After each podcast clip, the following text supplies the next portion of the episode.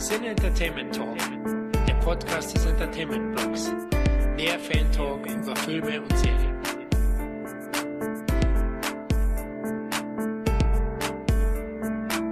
Hallo und herzlich willkommen zu einer weiteren Ausgabe des Sinne Entertainment Talk. Hier ist Florian und heute gibt es mal wieder ein zapfiges Roundup in die Ohren. Denn der Sommer ist vorbei und es geht mitten rein in den gemütlichen Herbst, den wir Nerds doch besonders zu schätzen wissen. Endlich keine Rechtfertigung mehr gegenüber dem inneren Schweinehund, warum wir ständig zu Hause vorm Kasten sitzen. Ne? Mir geht's ja auch oft so. Ja? Meine Frau ist da schon aktiver wie ich. Ah, Tom hat's glaube ich live miterlebt. Tom halt die Klappe wegen am Urlaub.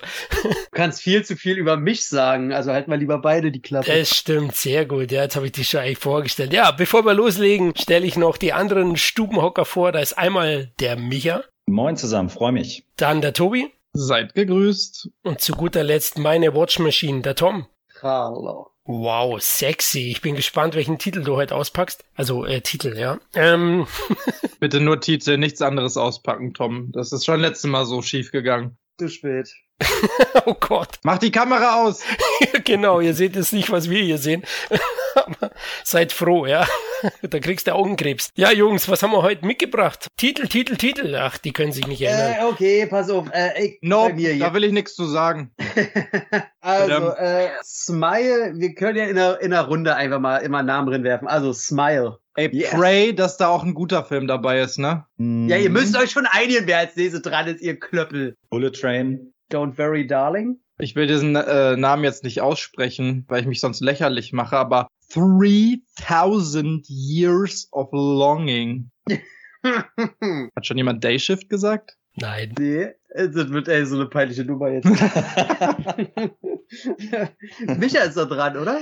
ich, es sind aber alle gefallen, äh, die, Ach die so. ich auf der Liste hatte. Äh, muss man sagen. Äh, Ich habe noch Monsieur Claudes Töchter 3. Den habe ich nämlich am 31.07. gesehen, was eigentlich ja gar nicht mehr da reinfällt in August, aber ich glaube, der war so zu diesem Zeitpunkt, oder? Ja, den können wir schon mitnehmen, den habe ich ja auch gesehen. Das letzte Roundup haben wir euch ja im Juli kredenzt und deswegen haben wir gesagt, die Titel ab August besprechen wir heute, die wir gesehen haben zuletzt. Und ihr merkt schon, gutes Programm, deswegen starten wir gleich los. Tom, was war dein letzter Titel oder was hat dir zuletzt sehr gut gefallen? ich gehe jetzt einfach mal die Liste lang und hoffe, es kommen irgendwie alle dran. Ich gehe mal äh, gleich zu Smile, dem äh, A24 Stage 6 Kollaborations-Horrorfilm. Und jeder, der sich ein bisschen auskennt, weiß ja, A24 es sind meistens für die ja schon die anspruchsvolleren Horrorfilme, die sich meist mit ihrem Inhalt auch und ihrer ganzen Bildsprache eher an Erwachsene richten. Darf ich einen Wunsch Aber- äußern Na, oder eine Frage stellen? Na klar. Ohne Spoiler. Ich wollte mir den nämlich übermorgen angucken und nachdem ich Ähm, von euch allen gehört habe, dass der gar nicht so schlecht sein soll. So wie, ja, ey, alle hier ohne Spoiler. Also die so Okay, Roundups gut, würde ich ungerne. Und die neueren sowieso, denn. Äh, ja, genau, weil das ist ja jetzt alles gerade ganz frisch noch. Ja, nee, habe ich gar Alles kein klar. Interesse, groß zu spoilen. Deswegen sage ich einfach nur, ähm, ich gucke ja sehr viel und es ist sehr schwierig für mich, dass ich mich bei einem Film wirklich gruseln kann. Jumpscares funktionieren bei mir auch null, weil man als Kenner auch viel zu sehr auf die Soundebene achtet und dann weiß man meistens sowieso, wann die äh, gleich kommen werden. Und ich darf behaupten, ich habe mich seit Jahren nicht mehr durchgängig so gegruselt wie bei diesem Film. Durch die Bank weg, bis zum Ende. Hauptdarstellerin verdient eine verfickte Oscar-Nominierung und der funktioniert in sich, hat ein tolles Drehbuch aus einem Grund, den ich nicht nennen will, der auch nicht mit dem Twist zu tun hat, aber da, allein wie man an den Film herangeet, will ich schon nicht spoilen. Daher kann ich wirklich sagen, ich fand den sogar von seinem reinen Effekt her, fand ich den als Gruselunterhaltung besser als Hereditary oder Midsommar, was so schon meine Speerspitzen in letzter Zeit so waren. Schlägt das Ja. denn so in die gleiche Kerbe? Also auch von Mhm. dieser Bildsprache und dem Ja. ganzen so etwas ruhigeren. Ja, komplett. Also sehr langsam, sehr erwachsene Figuren, die alle rational und ordentlich reagieren. Null Ironiespitzen, kein Pipi-Kacker oder irgendwas mal zwischendurch, damit man mal, kennt ihr ja, damit man mal wieder ein bisschen Mhm. durchatmen kann. Der erzählt einfach eine sehr ernste Geschichte und ich würde sagen, von einer Atmosphäre hat der mich so ein bisschen ans Urbane eines Candymans erinnert der aber eher so eine Geschichte erzählt, vielleicht, ja, wurde denn doch eher so, ob das jetzt Geist, Fluch, das hat man ja im Trailer gesehen, irgendwas vielleicht Übernatürliches, vielleicht auch nicht, da muss man den Film gucken. Da kommt eine, eine Macht, die auf eine Figur hereinbricht und sie muss damit klarkommen und steht natürlich alleine da. Das kennt man alles schon von der Ausgangslage.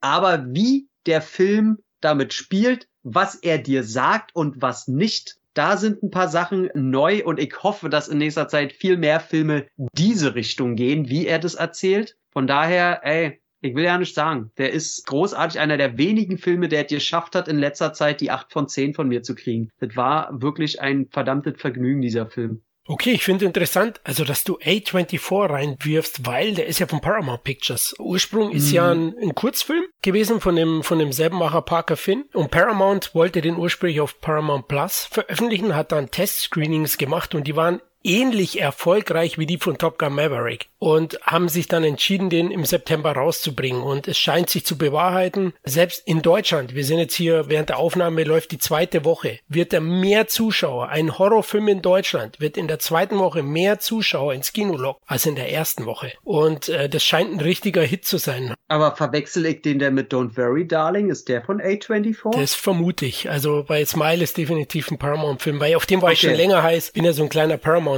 und sag, ihr müsst überleben gegen die großen Warner Warner, Universal und Disney. Also was ich noch sagen kann, ist, äh, ich war im Kino mit, da waren ey, eine Mädelsgruppe, die bei den Trailern schon dauernd so, hey, hey, und hier Popcorn und eh, und hinter mir saß einer, der bei einfach jeder Frau, die da im Trailer kam, äh, schon wieder so eine Fotze. Also ein richtiger asozialer Haufen von. Alter, was du immer für Leute im Kino hast. Ey, ist halt Berlin. So richtig asoziale Zellhaufenpack, ne? Ey, der Film fängt an, ey, und alle halten bis zum Ende hin konsequent die Fresse. Hast Alles war komplett gehabt. ruhig die ganze Zeit. Da hast du Glück gehabt. Das war bei mir genau das Gegenteil.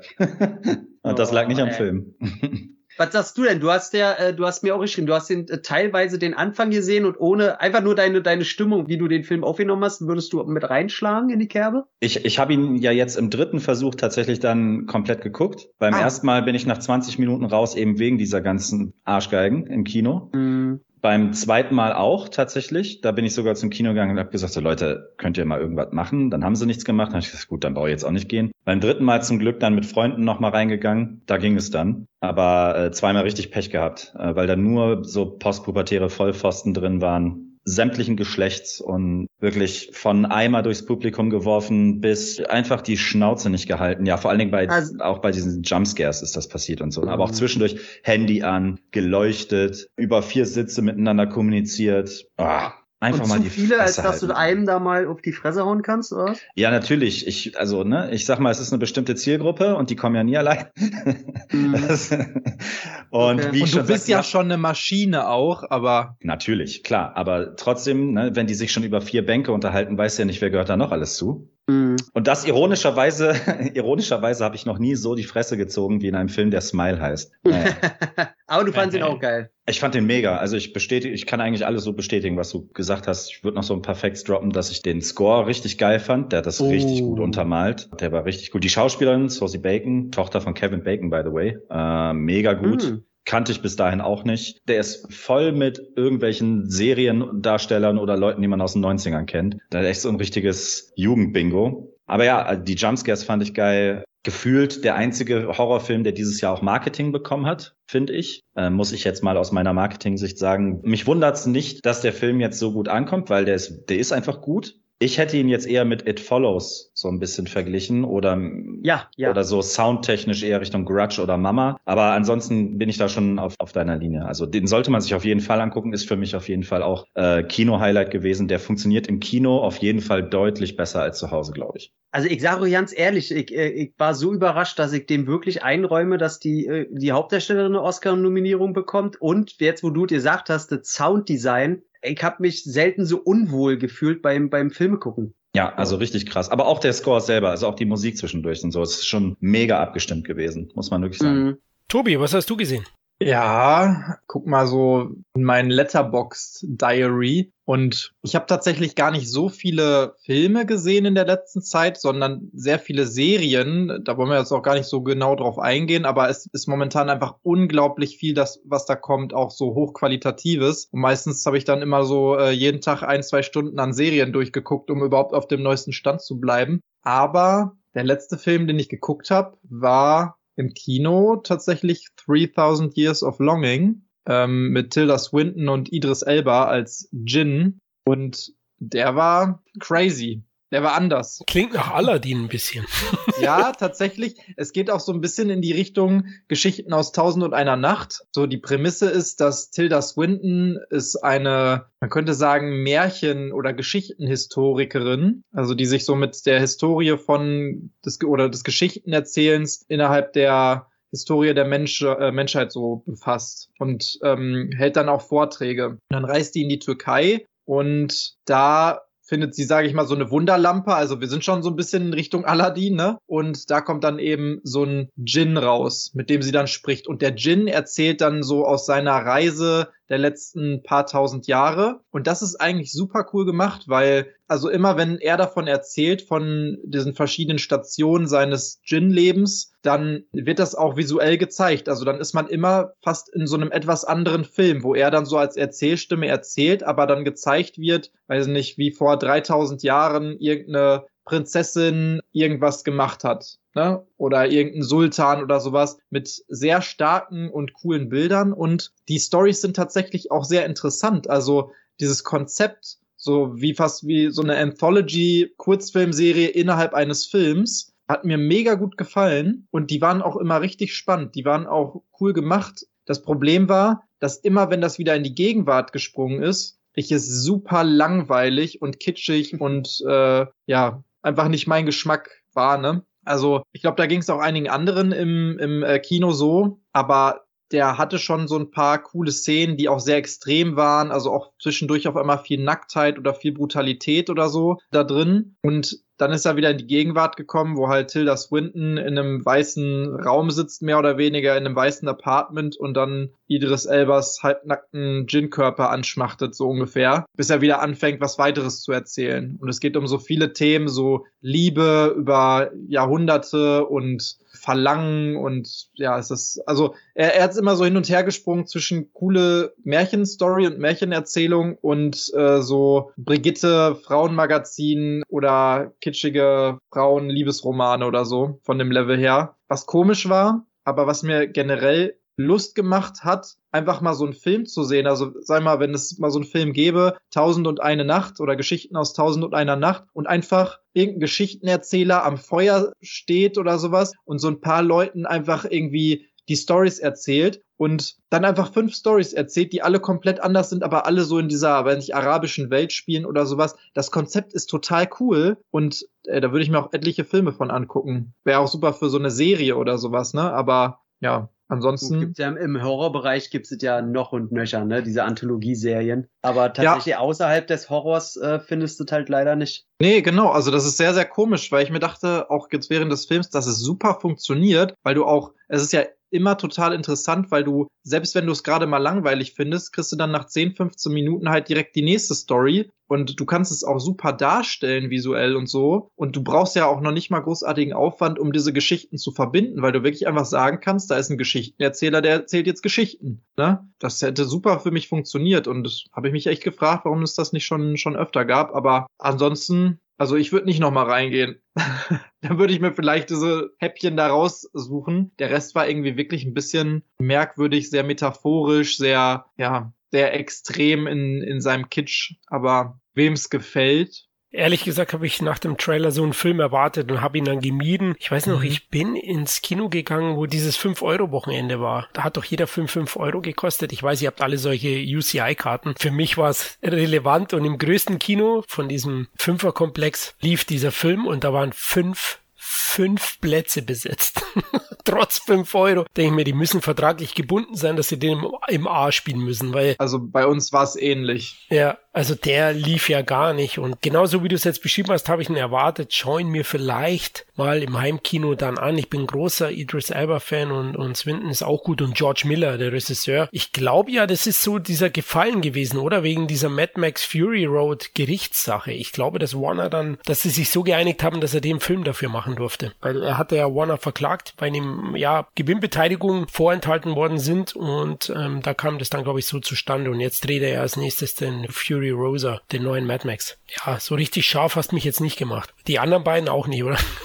Ich wusste gar nicht, nee. ähm, worum es geht. Ich hatte keine Werbung davon gesehen, aber das Plakat, das hing bei unserem UCI, glaube ich, so einen Monat lang äh, in ganz groß am Haupteingang. Und ich habe da schon nicht drauf geguckt, weil es viel zu detailliert war und man gar nicht gerafft hat, worum es überhaupt geht. Dieses mit, wo Idris Elba da in der Mitte quasi ist mit Tilda mhm. Swinton in diesem äh, Mantel quasi und drumherum diese ganzen Figuren und so. Ja, ja. sehr komisch. Ja. Nee, das ist so der Trailer, der hat mir auch schon gar nicht zugesagt. Ne? Das wirkte eher so wie, ja, der, der ruht sich so auf schwelgische Momente aus und ist eher so arzi-fazi, langweilig und oh, bedeutungsschwanger. Das sieht alles so aus wie, ach, komm hör auf. Das ist ein Film für alte Männer, vielleicht für alte Leute, aber nee. Nee, eher für alte Frauen, würde ich fast sagen. Ja, nenn auch noch. Oder alte Ehepaare, wo aber die Frau eher die treibende Kraft ist, die ihren Mann ins Kino zieht und sagt, oh, da können wir uns auch mal was Schönes angucken. Guck mal, das ist doch ja. schön, oder? Da geht's auch ja, um ja. Liebe und so. Und äh, ey, so eklig das klingt, man soll sich ja immer so so mit damit identifizieren können. Ganz ehrlich, die Frauen kriegen einen halbnackten Idris Elba und wir kriegen Tilda Swinton.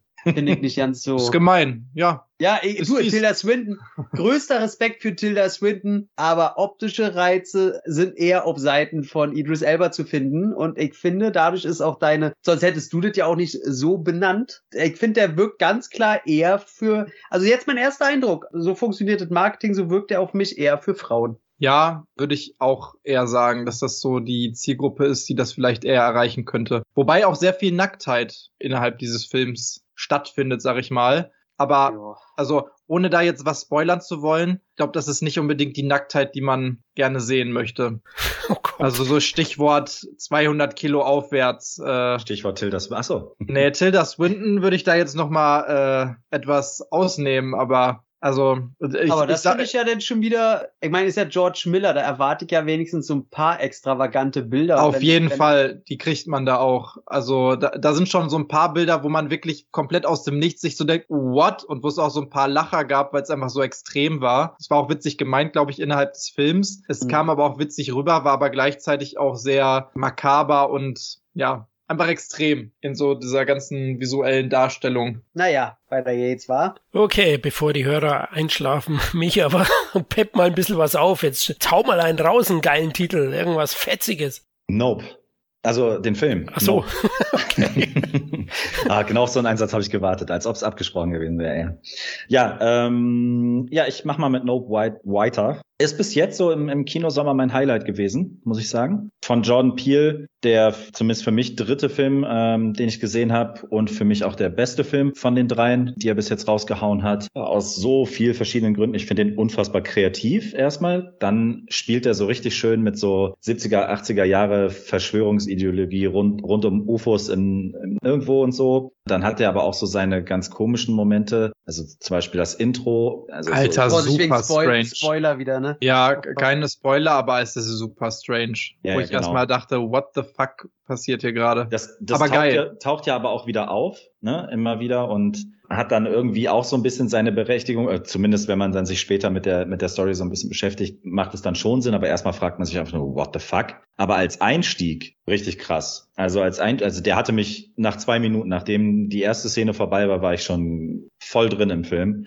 Und ich mag es eigentlich nicht, weil es mir zu gehäuft vorkommt, dass auch in so Mystery- und Horrorstreifen immer auch Humor eine Rolle spielen muss. Das geht mir tierisch auf die Eier im Moment. Ja. Und Nope bringt sowas auch, aber irgendwie viel intelligenter oder dezenter. Auf jeden Fall fand ich das da richtig cool. Das ist auch wirklich dann immer nur so hier und da so ein Spruch, also jetzt nicht so Ryan, Ryan Reynolds Pointen oder so. Das zum Glück ja nicht. Aber das hat John Peel eigentlich auch in seinen anderen beiden Filmen immer so ein bisschen mit drin gehabt. Insofern ist er da recht stilsicher, würde ich behaupten. Es kommt auch eher so ein bisschen von den Charakteren, ne? Die ihre ja. eigene Situation halt witzig finden und dann da vielleicht mal wie normale Menschen halt vielleicht ja. mal einen Spruch loslassen, auch weil sie gerade irgendwie ein bisschen nervös sind oder sowas. Und das ist jetzt nicht so ein erzwungenes, ich baue jetzt aber noch mal drei lustige Dialoge ein und das ist voll funny alles und so. Genau, also es gibt auch gar keine Running Gags oder irgendwie so ein Schwachsinn und ja, ich würde es fast als Satire, also zumindest den Humoranteil würde ich eher als Satire sozusagen bezeichnen. Aber auch hier, wie bei Smile eben schon, finde ich den Sound, also alles, was so audiovisuell sich abspielt in dem Film, mega gut. Ich würde gar nicht sagen, dass es ein Blockbuster ist. Also rein so, ne, wenn, wenn ich jetzt Blockbuster höre, denke ich, weiß ich nicht, an Moonfall und Independence Day und so. Und das ist nicht so. Ich finde die Effekte hier tatsächlich erstens besser, aber auch irgendwie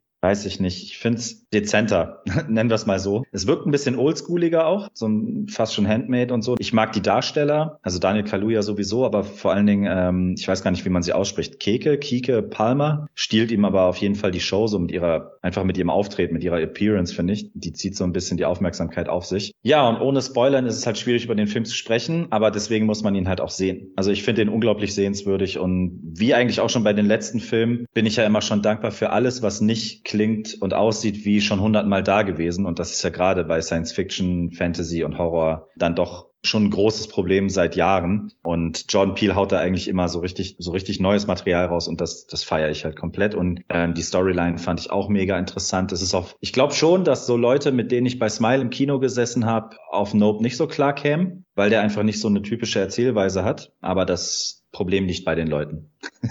nicht bei Nope.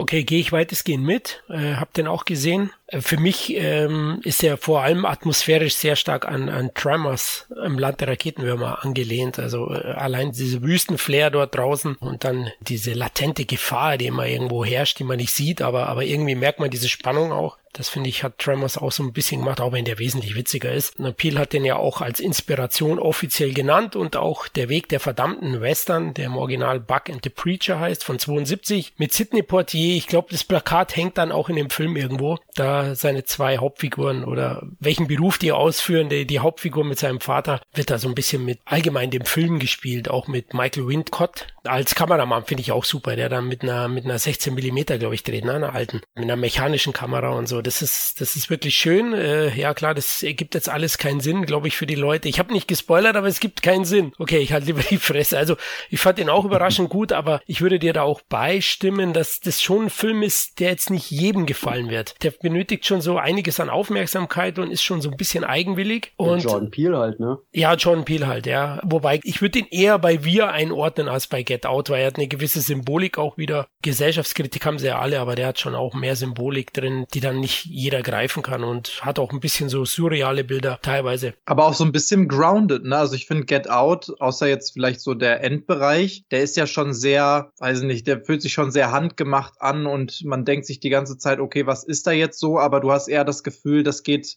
weil nicht dieser Grusel und diese Gefahr von den Menschen aus und sowas, ne, die da im Hintergrund sind. Und bei Wir hatte man ja wirklich nur das Gefühl, alles ist übernatürlich und komisch. Und irgendwie habe ich das Gefühl, das war jetzt so eine Mischung dazwischen, weil ich sagen muss, Get Out fand ich super. Wir fand ich zu extrem, was diese Belange angeht. Und da konnte ich auch irgendwann nicht mehr so richtig folgen. Also war nicht mehr so richtig dabei. Nicht, dass ich es nicht verstanden hätte, so grundsätzlich, aber das ist mir dann so ein bisschen zu sehr abgedriftet, obwohl ich da auch den ersten Teil super fand. Und hier fand ich, hatte das eine richtig, richtig gute Mischung. Dass man auch alles ohne diese Symboliken jetzt, sag ich mal, alle mitzunehmen, trotzdem alles verstanden hat grundsätzlich. Aber wenn man da viel reininterpretieren wollte und sich dieser Symbole so annehmen wollte, dann konnte man da extrem viel auch noch äh, zusätzlich raus mitnehmen. Ja, Tom, du bist auch angetan, oder?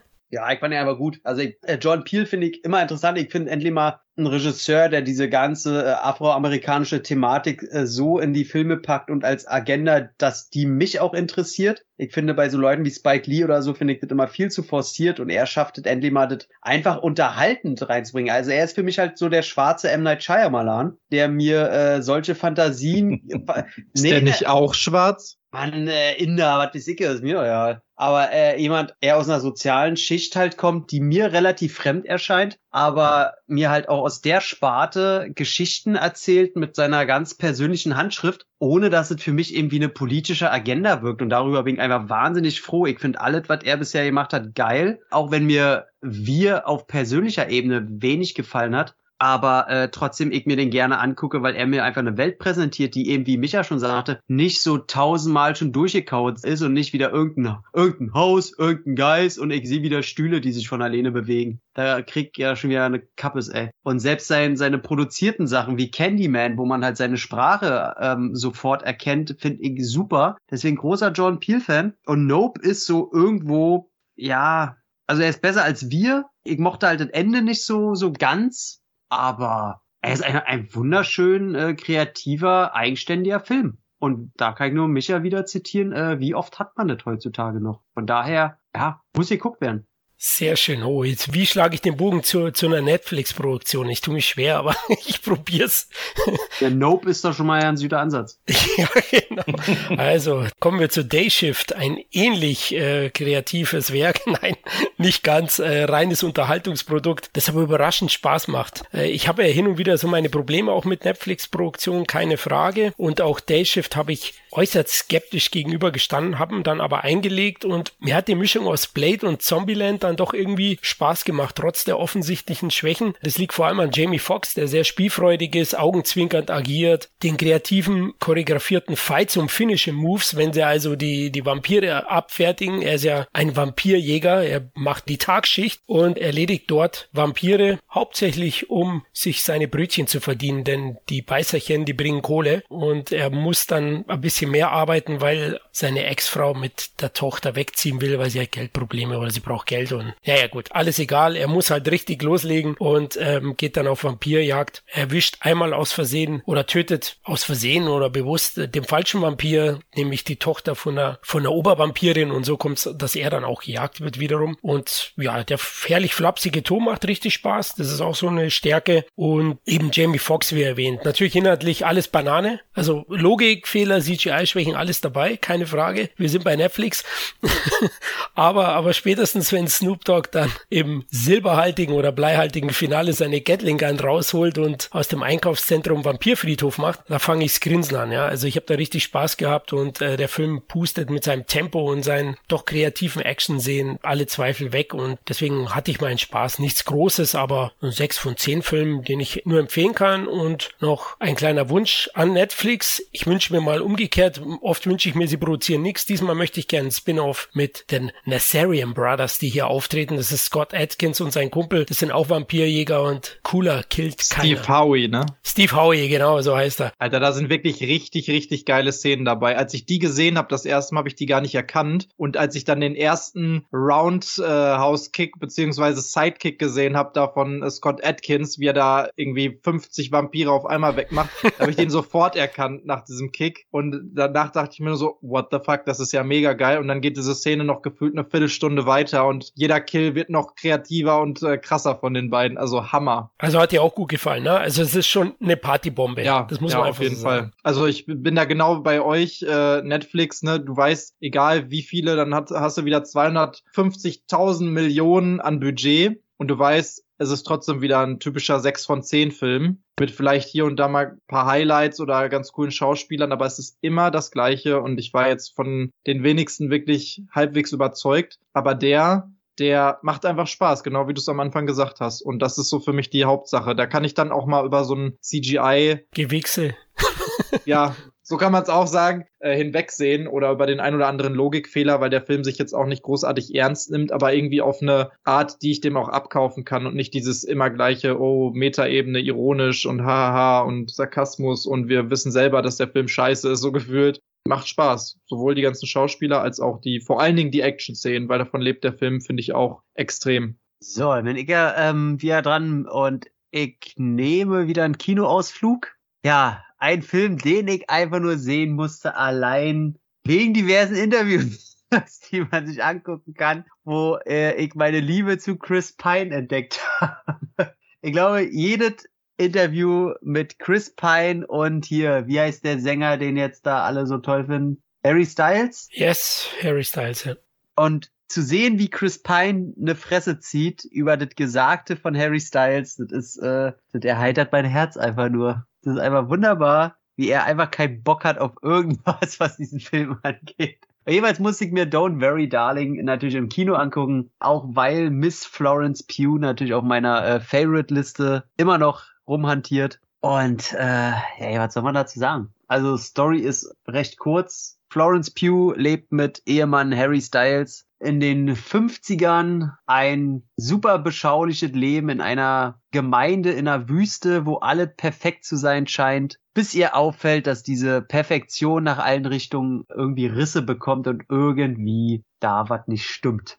Kann man über den Film auch sagen. Also äh, diese, diese Ganze, was da hinter den Kulissen abläuft, ist äh, schon mal interessanter und äh, nur deswegen wollten auch die Leute den sehen mit den, also wir haben den ähm, noch mit zwei Pärchen geguckt und äh, wir gucken den Film und irgendwie so nach der Hälfte haben wir uns immer öfter angeguckt und die fragt mal, was ist denn das jetzt hier nur, ey? Und da kommt dann auch nix. Also der, der Film ist so eine leere Hülle. Also Florence Pugh, wie die zum Arzt äh, wegen Rückenschmerzen muss, weil die das, den kompletten Film tragen muss, ist unglaublich. Und selbst sie, muss man sagen, ey, so gut sie das macht, aber trotzdem zieht sie irgendwie nur die Vanilla-Version von ihrer Darbietung in Midsommar ab. Also das kennt sie halt schon und was anderes macht sie da auch nicht und das macht sie gut. Und Chris Pine hat auch so ein bisschen Bock als äh, Dandy-Anführer dieser Gemeinde da. Aber alle anderen, also Harry Styles macht es jetzt nicht schlecht, aber der kommt natürlich gegen so ein Schwergewicht wie Florence Pugh überhaupt nicht an. Und alles ist einfach so, ich hasse diesen Spruch mittlerweile aber nur, weil er so oft gesagt wird. Aber das ist halt so eine mittelmäßige Black Mirror Folge, ne? Und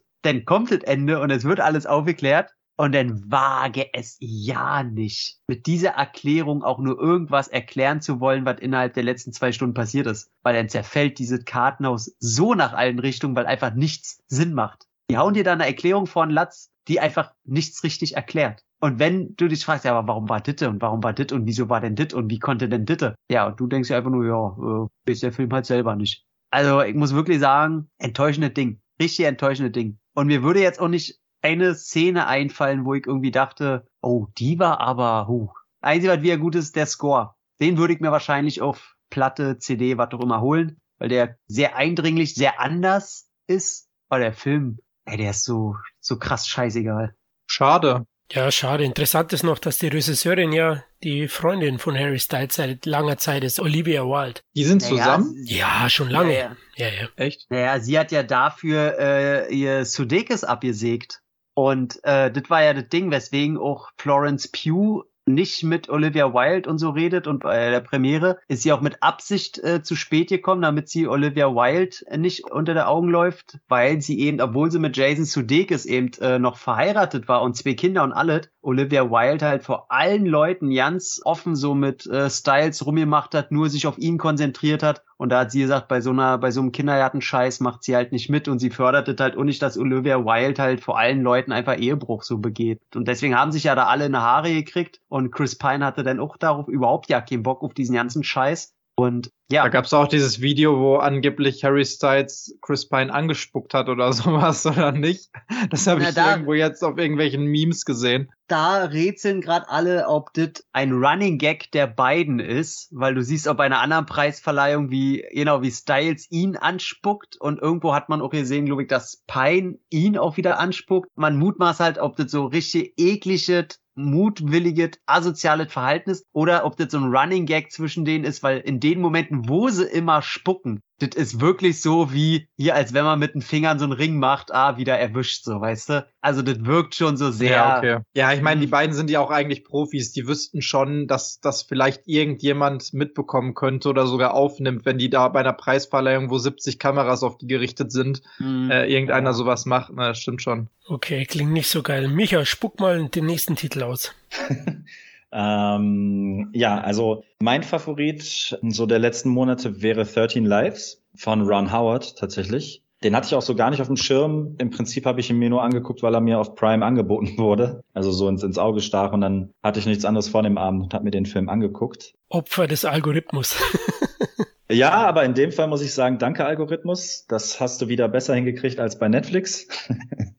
weil, wie gesagt, ich fand den mega gut. Worum geht's da? Es geht um diese Geschichte, die vor ein paar Jahren ähm, weltweit für Schlagzeilen und Live-Material gesorgt hat mit dieser thailändischen äh, Fußballmannschaft, mit diesen paar Jungs, die in, in so einer Teilhöhle, Tropfsteinhöhle und so weiter gegangen sind mit ihrem ganzen Team und unterschätzt haben, dass der Monsun früher einsetzt als gedacht und eben diese ganze Höhle unterspült wurde und im Prinzip ist dann theoretisch unmöglich war, diese Jungs überhaupt noch äh, lebend da rauszuholen, weil der Monsun eben auch gerade erst angefangen hat und diese Höhle mit Sicherheit nicht in den nächsten Tagen wieder leer sein wird und so weiter. Und dann gab es ja weltweit dieses, diesen Riesenaufbau Auflauf äh, aus, aus Australien, Amerika, Japan und was weiß ich, wer da alles ähm, nach Thailand geflogen ist. Die besten Taucher, Rettungskräfte und was weiß ich, die eben versucht haben, die, diese 13 Kinder da rauszuholen oder 12 Kinder und ihr Trainer, so. Und Daraufhin gab es relativ schnell äh, eine Doku, The Cave, die aber hier in Deutschland und Europa fast untergegangen ist, weil auch wieder keine Werbung oder kaum Werbung, kaum Marketing. Dann gab es auf Disney Plus eine deutlich bessere Doku, die hieß The Rescue und dann gab es auf Netflix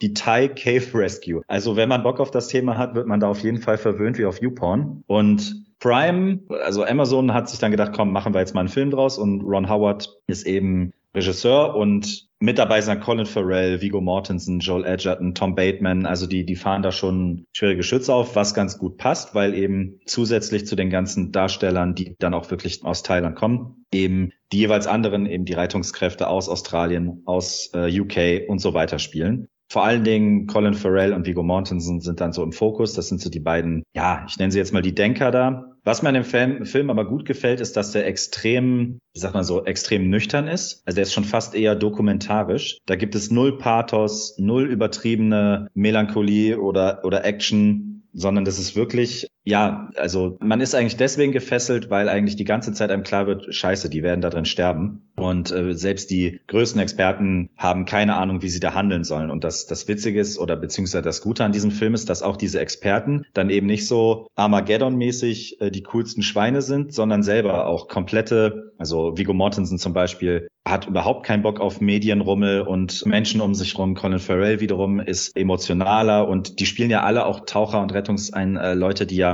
freiwillig darüber geholt wurden. Also in ihren jeweiligen Ländern eigentlich gar nicht mehr im Einsatz sind, weil zu alt zum Beispiel oder ausgestiegen oder so. Und dann kommen die eben dahin, äh, dann spielt da diese ganze Thai-Politik noch eine Rolle. So der Governor, der eigentlich nur noch eine Woche oder einen Monat oder so im Amt war, der wusste schon, der muss das durchziehen, damit er politisch den Kopf hinhalten muss, wenn er da 13 äh, tote Kinder bergen muss. Und so, das wird alles so immer so ein bisschen an der Oberfläche angekratzt, aber immer nur so weit, wie man sozusagen als Betrachter vor Ort auch mitkriegen würde. Also man folgt dann diesem Politiker nicht noch mit bis zu seinem Bürostuhl. Man geht nicht mit Vigo Mortensen mit bis nach Hause, wie er noch einen inneren Monolog führt, sondern wirklich, man konzentriert sich komplett auf diese Einsatzzeit, die ja echt lange gedauert hat. Und wenn es dann, also Thema Spannung, wenn es dann so Richtung Spannung geht, das, das wirklich krasse, haben wir heute ja schon ein paar Mal gehabt, ist wirklich der Sound. Also dieses extrem klaustrophobische in diesen komplett verschachtelten, unter Wasser gespülten Höhlen zu tauchen. Hier und da wird was angerempelt, hier und da bleiben die Leute hängen, Atem setzt aus und was weiß ich. Das wird so für mich, finde ich zumindest, eindrucksvoll eingefangen. Und wenn man Ron Howard kennt, dann weiß man ja, der hat auch schon ganz andere Sachen gemacht. Also ne, die Da Vinci Code, Inferno-Geschichten, Apollo 13 und solche Sachen. Und hätte ich nicht vorher gelesen, dass es Ron Howard ist, wäre ich nie im Leben drauf gekommen, dass der diesen Film gemacht hat, weil der sehr wenig Hollywood in sich trägt. So nenne ich es jetzt einfach mal. Und das hat mir mega gut gefallen. Das ist eine sehr trockene, nüchterne Erzählweise, die aber irgendwie trotzdem, die zieht so ein bisschen dieses Mitgefühl, die Spannung und so weiter aus der nüchternen Betrachtung. So als ob du wirklich äh, live bei, bei NTV oder was weiß ich davor sitzt im Stream und sozusagen zugucken musst, wie da das passiert, was nun mal eben passiert. Und äh, war für mich auf jeden Fall Kino-Highlight ja leider nicht, weil nicht im Kino erschienen, was ich nicht verstehe. Ist auf jeden Fall für mich im Moment ein Top-5-Film des Jahres tatsächlich. Er hat allerdings auch seine Kritiker, muss ich auch dazu sagen. Also man muss diese Erzählweise mögen. Tom, magst du die? Die hast du gesehen. Äh, ich habe den noch gesehen, ja. Und äh, für mich ist der große Vorteil, hat er mich ja erwähnt, ihr habt das, äh, ich sehe da nicht Vigo Mortensen und Colin Farrell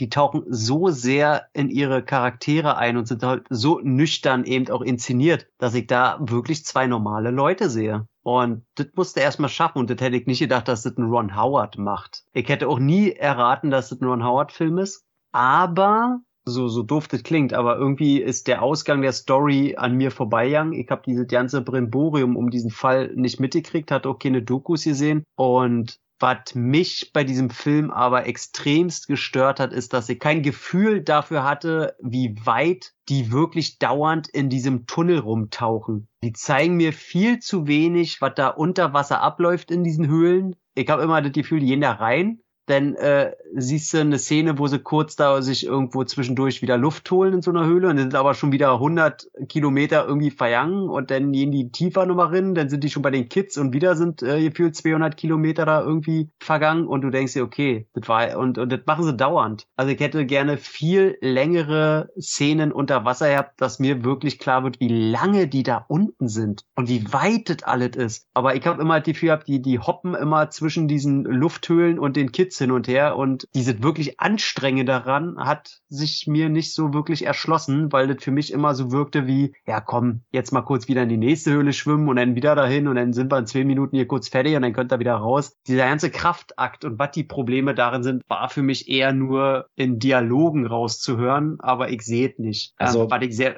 sehr schade fand ich fand auf jeden Fall diese, ähm, also du hast recht, jetzt wo du es sagst, im Prinzip gab es ja immer nur, sobald so ein Tauchgang gestartet ist, hat man ja immer kurz diese Map, diese, ja, ja. diese, diese Karte der Höhle so vors Auge geknallt bekommen, grafisch, wo man aber auch erst geschnallt hat, was die da eigentlich leisten, wenn man sich irgendwelche Namen dieser, dieser Schnittpunkte sozusagen gemerkt hat. Oder mhm. wenn man da wirklich aufmerksam gelesen hat, 800 Meter, 2000 Meter so. Ansonsten spielt das gar keine Rolle, genau wie übrigens die Kinder, also die vermeintlichen, äh, also ja. die Opfer in der Geschichte, gar keine Rolle spielen, bis die Taucher bei denen auftauchen. Also das ganze Intro, der ganze Film beginnt mit den Kindern. Also du verfolgst diese Kinder, bis die in die Höhle gehen und dann siehst du die erstmal nicht mehr für fast anderthalb Stunden. Vielleicht mit so ein, zwei Minuten Snippets zwischendurch, aber das war's. Da wird Bin gar nicht die Kamera drauf gehalten und das Leiden der Kinder gezeigt und so. Ja, weil das komplett aus der Rescue-Sicht sozusagen äh, gemacht wird. Ja, und das finde ich halt auch so. Also ich habe halt keinen emotionalen Höhepunkt im Sinne von, okay, krass, wie haben die das jetzt eigentlich geschafft, so lange wirklich so relativ gut ja auch noch bei Kräften zu bleiben, obwohl jetzt mir gerade gesagt wurde, Alter, die sind da jetzt eigentlich schon fünf Tage. Ich weiß ja schon, wie ich mich fühle, wenn ich mal einen halben Tag nichts zu essen kriege. Und gleichzeitig dann auch nicht zeigen, wie die lange unter Wasser sind. Deswegen fühlte sich das alles so, alles nach Hörensagen an. Und da sage ich dann, okay, vielleicht gucke ich mir mal die Doku an, die auch sehr viele Preise eingeheimst hat, ob die mir das vielleicht näher bringt und dadurch auch besser ist. Äh, müsste ich mal gucken. Aber trotzdem muss ich auch sagen, wieder mal ein Film, wo ich das Gefühl hatte, dass der rein von der Inszenierung mal wieder einer ist, wie ich ihn in letzter Zeit einfach auch nicht oft zu sehen bekomme. Also was ich krass fand, ist dieses Gefühl von ständiger Regenfall. Und die müssen sich um diesen Regen kümmern, weil ja. der ein großes Thema wird. Also das war das Einzige, wo ich echt gedacht habe, Gott, würde ich diesen Regen verfluchen. Alter Vater. Gute Ding trotzdem. Okay, dann werde ich mal die zweieinhalb Stunden, glaube ich, jeder ne, investieren müssen. Ja, Tobi, was hast du noch gesehen? Also eigentlich glaube ich nur noch einen. Wobei, nee, stimmt gar nicht. Noch einen Streaming und einen, der mir sehr, sehr gut gefallen hat. Nicht Streaming, sondern auch Kino. Bullet Train ein eigentlich schon als extremer Blockbuster auch vermarkteter Film mit einem sehr, sehr coolen Cast, also der auch wirklich abliefert im, innerhalb des Films. Und leider glaube ich, äh, was so die Einspielergebnisse angeht, nicht ganz so erfolgreich war, aber ein wilder Ritt sozusagen durch einen Schnellzug also der hat mich wirklich sehr, sehr gut unterhalten. Ich fand den ultra lustig. Ich fand die Schauspieler wirklich richtig gut. Jeder Charakter, der da drin vorkommt, ist äh, total einzigartig und äh, super dargestellt von seinem jeweiligen Schauspieler. Und der war Hammer. Und ich glaube, du fandst den auch ganz gut, Flo, oder? Ich habe den bis heute nicht gesehen, also äh, ich halte lieber nicht? mein Maul. Ja. Ich dachte, du hättest den schon geguckt. Ich habe es nicht geschafft und jetzt ist er ja im Streaming. Ja, ja ich habe es jetzt gesehen auf dem Fernseher gestern irgendwie. Also ist der schon verfügbar, ohne dass man jetzt auch dafür zahlen muss irgendwo, oder? Nein, nein, musst schon zahlen. Also äh, so, die ja, Disc gut. erscheint am 27. Oktober, aber streamen kannst du ihn auch schon seit, ich glaube, letzter Woche oder seit. Ja, genau, das, das hatte ich gesehen, genau, dass er seit ein paar Tagen jetzt auch verfügbar ist zu Hause.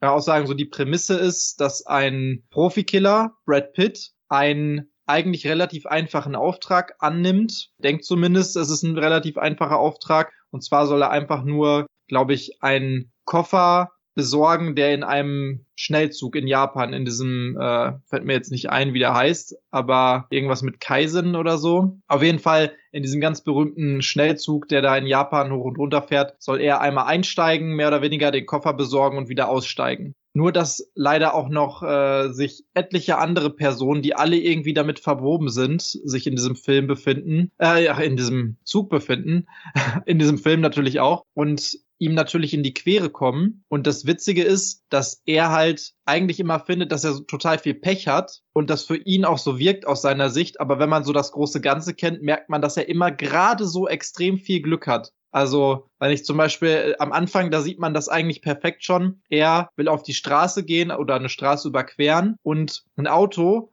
fährt ihn fast um und er schreckt zurück, das Auto fährt durch eine Pfütze und er wird dadurch angespritzt. Und er denkt sich, boah, schon wieder. Aber eigentlich ist er gerade dem Tod von der Schippe gesprungen, weil das Auto ihn auch hätte umfahren können. Und das spielt extrem so dieser Film auch, der Humor damit, mit diesem, jemand hat Glück, jemand hat Pech oder nicht. Und der war einfach witzig. Also den hätte ich mir auch direkt nochmal angucken können, weil der so viele auch kleine Szenen hat und auch diese Interaktion zwischen den einzelnen Charakteren wirklich so gut ist durch diese ganzen Schauspieler und auch einige ja relativ unvorhergesehene Dinge noch passieren. Also wirklich bis zum Ende hat er mich vollends unterhalten und der nimmt sich auch zu keiner Minute richtig ernst, was in dem Fall aber total positiv ist. Hat auch ein paar richtig, richtig coole äh, Action-Szenen und Kampfszenen da drin, die teilweise auch extrem übertrieben sind, aber super zum Film passen und man da auch echt einige Male echt lachen muss. Also ich fand den Hammer. Kann ich nur empfehlen, dass du dir den unbedingt anguckst. Ich glaube, der würde dir auch gefallen. Und irgendeiner war hier jetzt noch, der den auch gesehen hatte, ne? Ich ja, habe den auch gesehen. Hau raus, Tom.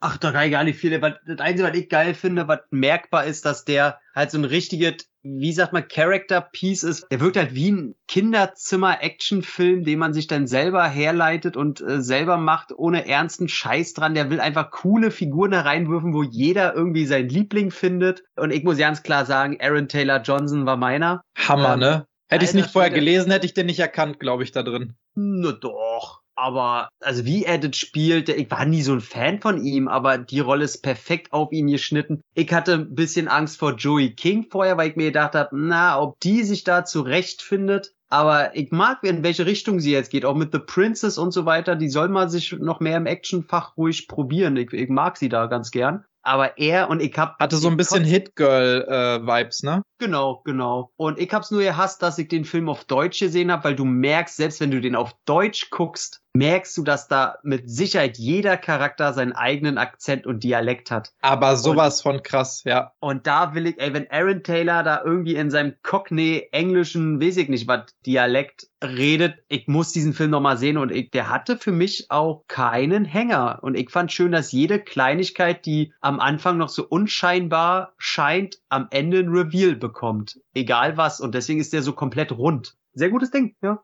Ja, schließe ich mich an. Also ich hatte eigentlich gar keine Erwartungen, obwohl da eben diese ganzen krassen Namen dabei sind. Aber ich stehe total auf Brad Pitt, wenn der so ironisch, selbstironisch und komödiantische Sachen spielt. Da gefällt er mir so viel besser, als wenn der irgendwie den allesköllenden Superhelden spielt. Außer bei Lost City, wo er es absichtlich tut, also so überspitzt. Aber hier als geläuterten, friedensuchenden Aussteiger aus dem Killer-Business einfach großartig. Und ja, Aaron Taylor Johnson und sein Kumpel, wie hieß er nochmal? Sein Bruder.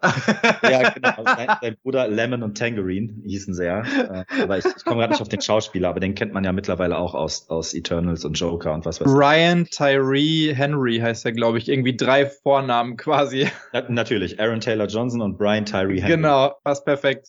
Ist aber wirklich sehr gut. Freut man sich, wenn man die Credits liest. Wirklich jede Rolle ist da cool. Also da, da tauchen so viele auch so Nebenfiguren auf, die einfach irre irrwitzig komisch sind. Und irgendwie traf das genau mein Humor. Ich muss gestehen, komischerweise wurde der beworben mit von dem Macher von Deadpool 2 und Hobbs and Shaw, was ich irgendwie weiß ich nicht, ob ich mir das jetzt auf meine Plakette gehauen hätte, aber. Hätte da gestanden John Wick und Atomic Blonde, äh, ja, zum Beispiel. hätte das auf jeden Fall mehr mit mir gemacht, ja. Aber das ist wahrscheinlich das, was eher so der Mainstream kennt, ne? Hobbs and Shaw und Deadpool 2. Kann ja auch gut sein, dass, dass die Wick-Leute sich vielleicht so ein bisschen bei ihren Solo-Sachen voneinander emanzipieren wollen. Kann ja auch gut sein. Könnte ich auch verstehen, weil er macht schon andere Filme als jetzt zum Beispiel äh, Chad Stahelski oder wie auch immer man ihn ausspricht. Man merkt, dass da so ein bisschen auch von, von diesem Stunt-Team noch so ein bisschen was mit drin ist, was echt schwierig ist in einem Zug. Ich finde die, die einzelnen Kampfszenen sehr, sehr geil gemacht. Nur am Ende so ein bisschen überdreht. Aber wie, du, wie ihr schon gesagt habt, also der Film nimmt sich halt auch selber nicht ernst und deswegen stört einen das auch überhaupt nicht. Ich hatte auf jeden Fall sehr, sehr viel Spaß mit dem ganzen Gequatsch. Es war für mich so ein bisschen wie so eine Mischung aus so einem Guy Ritchie-Film. Na, jetzt komme ich nicht auf den anderen. Aber so, was die Dialoge angeht, auf jeden Fall so, so ein bisschen Guy Ritchie alte Schule und gleichzeitig dann, weiß ich nicht, so ein bisschen wie vielleicht Speed oder so ein Liam Neeson Action Ding, keine Ahnung, aber eben besser. Hat mir auf jeden Fall gut gefallen. Okay, Scheibe hole ich mir auf jeden Fall, also den werde ich mir auch kaufen. So, so ein Actionbrettchen muss immer ins ja, Das Regal. könnte so ein Action-Klassiker werden, auf jeden Fall. Okay, ui, ui, ui. Also so im, im B-Bereich natürlich, ne? Aber Guck ihn dir an, der wird dir gefallen, bin ich mir echt sicher. Ganz kurz noch, Michael Shannon als Russe ist auch noch richtig geil gewesen in den paar Sekunden. Boah, ich fand's auch super weird, als ich den auf einmal gesehen habe und war wirklich kurz so, äh, okay, er ist das? Ja, ganz komisch. Okay, wird geschaut. Ja, was ich zuletzt gesehen habe noch ist als Stallone-Fan musste ich ihn sofort anschauen am, am ersten Wochenende, ist The Samaritan, der bei Amazon Prime gestartet ist. MGM-Produktion, sollte ursprünglich auch im Kino kommen, war dann schon lange auf meinem Radar, aber MGM wurde ja dann geschluckt von Amazon und dann ist der Film jetzt ins Streaming gewandert und insgesamt muss man mal vorab sagen, dass das ein eher klein gehaltener Superheldenfilm ist im Stile von Unbreakable und somit auch nicht mit dem Marvel oder DC Bombast vergleichbar. Also das muss einem klar sein im Vorfeld auffällt. Aber ich finde schon, dass der Film sehr gut unterhält. Das liegt vor allem auch an Sylvester Stallone. Der macht das Ganze sehenswert. Der ist sympathisch, charismatisch und selbstironisch. Ja, er, er hat dann schon Wehwehchen als alternder Superheld, der undercover unterwegs ist oder die Schnauze voll hat vom Menschen retten. Und das macht er eben sehr gut. Klar erzählt der Film jetzt nicht wirklich was Neues und ist inhaltlich schon auch generisch und, und stellenweise wirkt er etwas konstruiert, aber scheiß drauf, alles weg damit. Sly ist dabei, meine Actionlegende, meine große Liebe. spielt hier wieder mit. Ich habe mich riesig gefreut, ihn da zu sehen. Und scheiße, der Mann schaut aus. Mit 76 schaut der so geil aus noch. also ich finde, der hat sich zuletzt in der Richtung verwandelt, wieder natürlicher zu wirken. Ja, und mit grauem Haar. Und zusammen mit dem Nachbarnsjungen erlebt er da Abenteuer. Der heißt Sam und der Schauspieler Javon Walton heißt er, glaube ich, ähm, spielt auch recht engagiert. Ich muss jetzt sagen, Kinderdarsteller habe ich wie viele bei uns hier im CT immer wieder so mein Problem. Und ich würde ich würde jetzt lügen, wenn ich sage, der ist richtig geil, ja. aber, aber es ist okay, ja. Er, er regt mich zumindest nicht auf und harmoniert ordentlich mit Sly. Und als Gegenspieler bekommen wir es mit, mit Game of Thrones Star Pilo Aspect zu tun. Der Däne, der macht auch seine Sache ordentlich, ja. Hat vielleicht ein bisschen zu wenig Screentime, um richtig aus sich rauszukommen, aber es reicht für einen einprägsamen Schurken einigermaßen. Und optisch hat mir das Ganze auch ganz gut gefallen. Ist ja von Regisseur Julius Avery, der Operation Overlord unter anderem gemacht hat 2018. Den fand ich eigentlich auch ganz gut. Den Zombie-Nazi-Knaller. Und deswegen kann ich den eigentlich nur empfehlen. Hat ein paar Effektschwächen und im letzten Drittel, ja, scheint das Geld nicht mehr gereicht zu haben, eben vor allem auch wegen der CGI. Aber ich kann ihn nur letztlich empfehlen und sage, hey, wenn ihr ein Abo habt, und das habt ihr doch eh alle, dann drückt auf Play. Ja, der steht auf der Liste auf jeden Fall. Aber ich habe tatsächlich noch ein bisschen Abstand genommen bisher, weil ich mir dachte, auch so vom Trailer her, boah, interessant vom Thema her, aber muss man sich das jetzt wirklich geben? Könnte das schon so Bruce Willis Anleihen haben? Ich meine, an Unbreakable habe ich mich auch erinnert gefühlt, aber ich dachte schon, vielleicht ist der ein bisschen zu alt für sowas, um das noch vernünftig rüberzubringen, auch wenn der im Trailer zumindest so rein vom Aussehen her gut gewirkt hat, aber das äh, freut mich, dass der guckbar ist offensichtlich. Ja, Stallone ist die Stärke des Films. Also da kannst du blind vertrauen. Der bringt es schon noch sehr gut rüber und ist ein sympathischer kleiner Superheldenfilm. Ja? Und das Beste ist eigentlich, dass er ein Herz am rechten Fleck hat. Meine Meinung. Erzählt nichts Großes. Tom, du hast den ja auch gesehen. Ja, ich habe den tatsächlich äh, am ersten Tag gesehen, wo wir uns im Urlaub auch, äh, getroffen hatten, halt den abends geguckt noch. Ja, ich muss ja sagen, im Nachklang, ich weiß, als ich den geguckt habe, habe ich auch gesagt, genau wie du sagst, tut keinem weh, Slice Alone kann wirklich noch zuhauen, wird äh, erschreckend wenig gedubelt und haut auch auf die Kacke und die letzten 10, 20 Minuten sind auch nett aber äh, jetzt so im Nachgang muss ich sagen, habe ich nicht einmal über den Film irgendwie nachgedacht. Wahnsinnig egal. Also wäre ein Film auf DVD gewesen, hätte ich den in mein Regal gestellt und hätte wahrscheinlich mehr als fünf Jahre nicht mehr angerührt. Natürlich tut er kein weh, ist Standard, aber er ist auch gleichzeitig scheißegal. Okay, also ich, gut, ich bin Sly-Fan, Leute, äh, vielleicht nicht ganz neutral, aber ich habe mir gedacht, was zuletzt im Kino lief, da habe ich mich ein bisschen geärgert, dass sie den nicht ins Kino gebracht hätten, weil da lief so viel Egal-Scheißdreck, wo ich mir gesagt habe, okay, also da steht er sogar noch ein bisschen drüber, aber okay, du siehst das anders. Nee, der ist schon egal, Scheißdreck. Also gut, vielleicht kommen wir noch dazu, aber was an, an zuletzt auch an Gerald Butler und, und Liam Neeson Film im Kino laufen, da hätte doch der auch laufen können, oder? nee, nee, nicht Nee, wirklich. Blacklight ist besser. Oh. Na gut, der kam auch nicht ins Kino. Doch, der lief in den Staaten im Kino. Echt, ja? Ja, klar. Memory auch. Memory ist Martin Campbell, da will ich noch nichts sagen. Ähm, der überrascht immer noch so ein bisschen. Aber ja, Blacklight, ey, meine Fresse. Also ich fand ja schon, dass Liam Neeson mit äh, Taken 2 hätte aufhören sollen, äh, so eine Rollen zu machen. Es sei denn, er legt die so ein bisschen an jetzt wie bei äh, Ruhet in Frieden hier. So dunkle Thriller, wo er vielleicht ein, zwei Mal im Film nochmal zuhauen darf. Aber ihn als Actionhelden da irgendwie zu etablieren, das ist so lächerlich mittlerweile. Klar ist er geil und wenn ich dem seine Stimme höre, das ist halt äh, Wahnsinn, der Typ. Aber äh, ich, ich, also bei Blacklight, das ist so sein absolutes Schlusslicht. Also der ist ja so scheiße, der ist ja so langweilig. Und der Film schafft es sogar, dass eine Verfolgungsjagd, wo die Bösen mit so einem, was ist das, so ein Mülltransporter, so ein fetter Truck durch die Straßen prescht, Autos wegkart und er mit so einem mega heißen John Wick ähnlichen, ihr fährt dahinter rumslidet und allem ausweicht und er schafft es, dass so eine Szene bis zum Ende stinkend langweilig ist. Und das muss man erstmal schaffen. Also das ist ein Kunstwerk für sich. Da ist nichts gut dran. Der ist einfach richtig lahme Kacke. Ich glaube, ich habe den irgendwie drei von zehn oder sogar zwei von zehn. Der ist so richtig miese Kacke. Ist der langweiliger als Marksman? Den fand ich auch schon nicht gut. Den habe ich nicht gesehen, aber ah. ich glaube, Marksman ist, glaube ich, anders konzipiert. Ne? Bei dem erwarte ich gar keinen Actionfilm. Ich glaube, das ist doch, glaube ich, eher so ein ruhiger. Ne? Ja, hast du recht, aber ich, mir sind trotzdem die Füße in Vorhaut eingeschlafen. Es war schon hart. Also, also ich sag mal so, äh, selbst ein Taken 3 würde ich mir dreimal hintereinander weggucken, anstatt den nochmal. Also der ist wirklich auch storymäßig, wo du denkst, Alter, Leute, seid, seid ihr völlig bescheuert? Also wie könnt ihr so einen Film machen? Müsst ihr so dringend eure Miete bezahlen? Also weiß ich nicht. Nee, richtig schlimm. Ja, wegen meinen Action-Helden von früher bin ich eigentlich froh, dass die Steuerschulden gibt. Nick Cage würde nie so viel Filme drehen oder Wesley Snipes oder ich weiß nicht, was Liam Neeson dazu treibt, aber es könnte ja sein, dass er irgendwo, irgendwo eine Straftat begangen hat. Der Mann hat einfach keine Scham. Kann auch sein. Der hat aber mal durchaus gute Filme gedreht. Das muss man mir auch zugute halten. Das ist recht. Ja, das ist richtig. Das war mal. Hast du Blacklight gesehen? Nee. Nee, hab ich nicht. Ich glaube, ich habe die letzten zehn nicht gesehen von Liam Neeson gefühlt. Also alle. Weil da auch also einfach jedes Jahr zehn Stück kamen. Genau. Ich wollte gerade sagen. Einfach nur die aus diesem Jahr nicht. Ich wollte sagen, alle die aus letzter Woche nicht gesehen. ja, genau. Ihr seid so Säcke. Wenn er vor euch stehen würde mit 1,96, du, da wäre Ruhe. So wie der bei Blacklight zuschlägt, hätte ich zehn Minuten Zeit, in seiner Bewegung auszuweichen. Boah. Also seit Taken 3 und dieser komischen, war glaube ich Taken 3, ne, diese Szene, die immer wieder, gut, da kann er jetzt auch nicht unbedingt selber was für, aber wo er über diesen Zaun steigt, diese Szene 10 Sekunden dauert, aber 37 Cuts hat. Nee, da habe ich keine Angst mehr vor. Also. Gott, ich glaube, wir müssen ablenken. Alle Niesen-Fans sind jetzt weg für immer, ihr Arschlöcher. Oh Gott.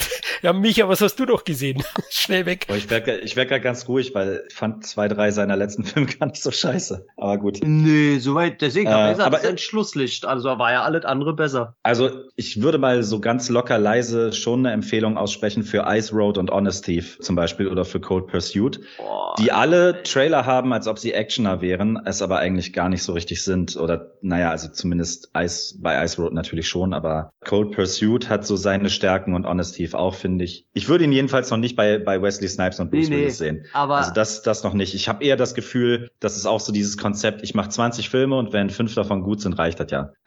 aber da, da gebe ich dir komplett recht. Also ich fand als eins in Ice Road von den dreien fand ich schon, der war schon sehr, sehr mittelmäßig eklig. Aber selbst da ist der äh, Welten von entfernt. Also das ist gar nichts. Oha.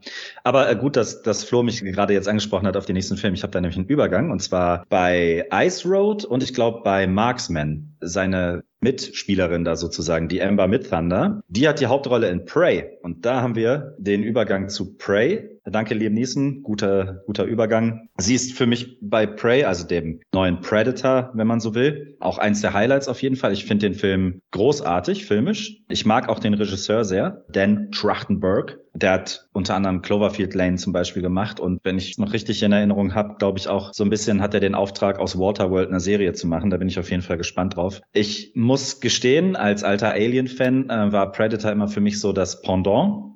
Und es gibt prinzipiell außer dem Original eigentlich keinen Predator-Film, den ich gut finde. Vor allen Dingen die letzten fand ich unfassbar scheiße. Also, wie heißt er nochmal? Adrian Brody und was da alles verbrochen wurde in der Vergangenheit. Upgrade und Predators. Also Brody war Predators, ne, glaube ich. Hm. Oh, Predators, aber Upgrade. Oh, den habe ich auch schon Ja, ja, genau. Junge, Junge. Und da muss ich wirklich sagen, also dieser äh, Prey macht da so viel besser, Alter, weil der so viel mehr gegroundet ist und witzigerweise dem R-Rated, der ist ja R-Rated, obwohl er bei Disney Plus läuft, so viel viel mehr gerecht wird und trotzdem eine solche Qualität dabei aufrechterhält. Ich glaube, ich habe den mittlerweile dreimal jetzt geguckt, weil ich immer wieder noch was erfinde. Der ist jetzt nicht perfekt. Ich finde vor allen Dingen bei der Optik, beim CGI habe ich immer noch Fragezeichen, was das soll. Also warum bestimmte Neonfarben so krass im Fokus sind und was weiß ich, die, die einen richtig rausnehmen manchmal aus dem Ganzen. Ich mag den langsamen Aufbau total. Also ich habe vergessen, zu was für einer Zeit das genau spielt, aber Thema Winnetou, es spielt zu Indianerzeiten, auch tatsächlich von Schauspielern mit Indianerwurzeln äh, gespielt, deswegen auch Amber mit Thunder, deswegen auch der komische Name. Ja, keine Ahnung. Äh, der Film hat irgendwie, der unterhält mich extrem. Ich finde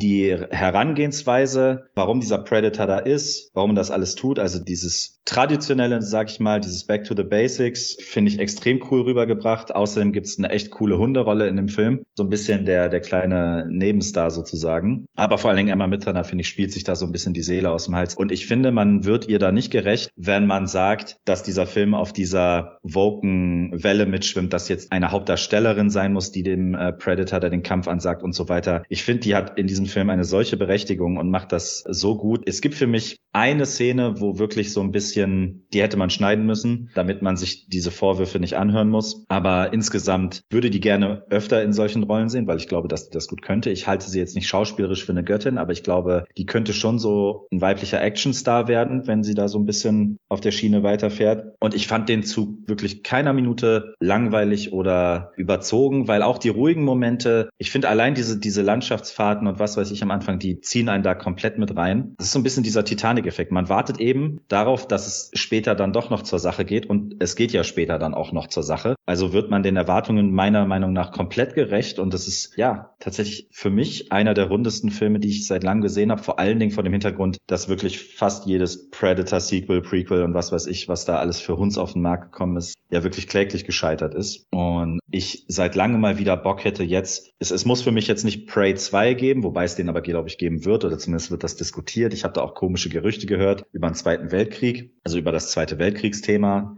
Das Einzige, was ich mir jetzt halt wünschen würde, wäre, wenn ich nochmal einen Predator gucke, einfach die Prämisse zu ändern. Also entweder den Predator zum Hauptdarsteller zu machen sozusagen. Ich will gar nicht zu tief in Spoilern gehen. Ich würde mir auf jeden Fall so ein, zwei Ausgangspunkte in den Sequels, Prequels, was da auch immer noch kommen wird, da würde ich mir Änderungen wünschen, weil es sich sonst oft zu oft wiederholt. Aber jetzt nur mit Blick auf diesen Film, auf Prey an sich, ist das auf jeden Fall für mich äh, einer der rundesten Filme des Jahres bislang. Ja, kann ich nicht viel hinzufügen, weil ich es ähnlich wie du sehe, war auch sehr begeistert. Ist ja so eine Mischung aus Apokalypto und, und Revenant. Also diesen Vibe verspielt der Film auf jeden Fall auch und spielt 1719, weil du vorhin kurz überlegt hast und äh, da jo. verschlägt es ja den aus, außerirdischen Jäger auf die Erde und ja, er passt sich so ein bisschen der Zeit an, also hat dann auch zwar sein, sein Laserziel, aber verschießt dann doch Pfeile und nicht äh, irgendwelche ja, Maschinenpistolen oder Laserwaffen in der Richtung. Ne? Also das, das fand ich nochmal ganz interessant dass er sich anscheinend, so habe ich mir hergeleitet, sich da anpasst, um nicht zu viele Vorteile zu haben. Ja. Oder auch die Technik war vielleicht zu dem Zeitpunkt noch nicht so, vielleicht haben sich die Predators ja auch abgegradet.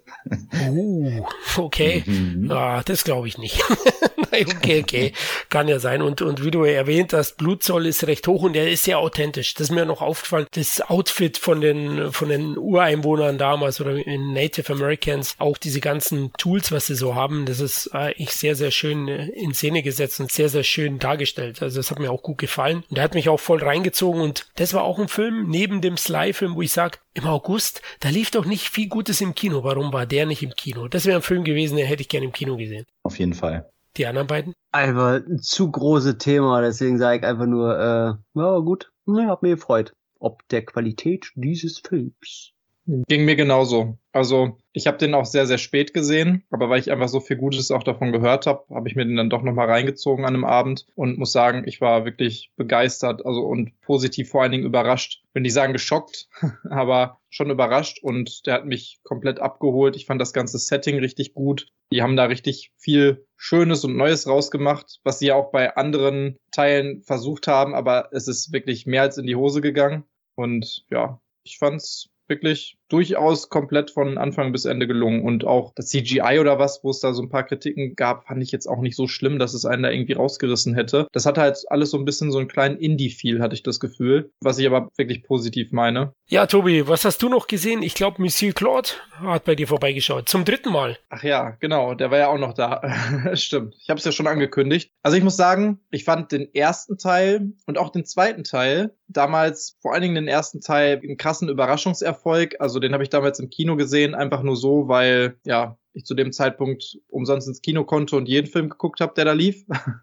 Aber das war einer der wenigen Filme, die mir damals wirklich so richtig gut, also der wenigen Komödien, die mir wirklich so richtig gut gefallen haben und mal, also da haben fast alle Witze gezündet. Beim zweiten Teil fand ich es auch noch sehr, sehr witzig. Muss sagen, der dritte Teil hat mir nicht ganz so gut gefallen. Also die Charaktere sind ja immer noch so, wie sie auch in allen anderen Teilen sind. Ich weiß nicht, ob sich da jetzt über die Jahre einfach sowas an meiner Einstellung geändert hat, aber ich fand den hier so sehr, sehr klischeebehaftet, obwohl das ja auch so die Grundstory dieser ganzen Reihe ist, dass er halt mit diesen Klischees auch äh, spielt und sowas. Aber hier fand ich es irgendwie so ein bisschen, weiß nicht, ausgelutscht und da hat eben nicht mehr alles so gezündet und der plätscherte so hin und her irgendwie und hat eigentlich die gleichen Witze gebracht wie auch schon bei den anderen Teilen. Man kannte alles ganz gut. Ich finde es immer noch sympathisch, aber ja, der hat mich nicht mehr so abgeholt. Okay, schade. Ich, ich sehe es ein bisschen anders. Ich finde ihn sogar ein bisschen besser als Teil 2. Finde, es ist jetzt so ein runder Abschluss. Also Monsieur Claude und seine liebe Frau feiern ja, ich glaube, 50-jähriges oder so 50-jähriges Hochzeitsbestehen und die Familie plant ein großes Fest und holt dazu die weiteren Schwiegerelternpärchen zur Party oder praktisch ins Haus Vernül. Und ähm, das bringt schon ein bisschen frischen Wind auch mit rein. Ne? Vor allem durch die Schwiegerelternpärchen, weil du hast recht, klar wiederholen sich dann auch viele Gags und die Reihe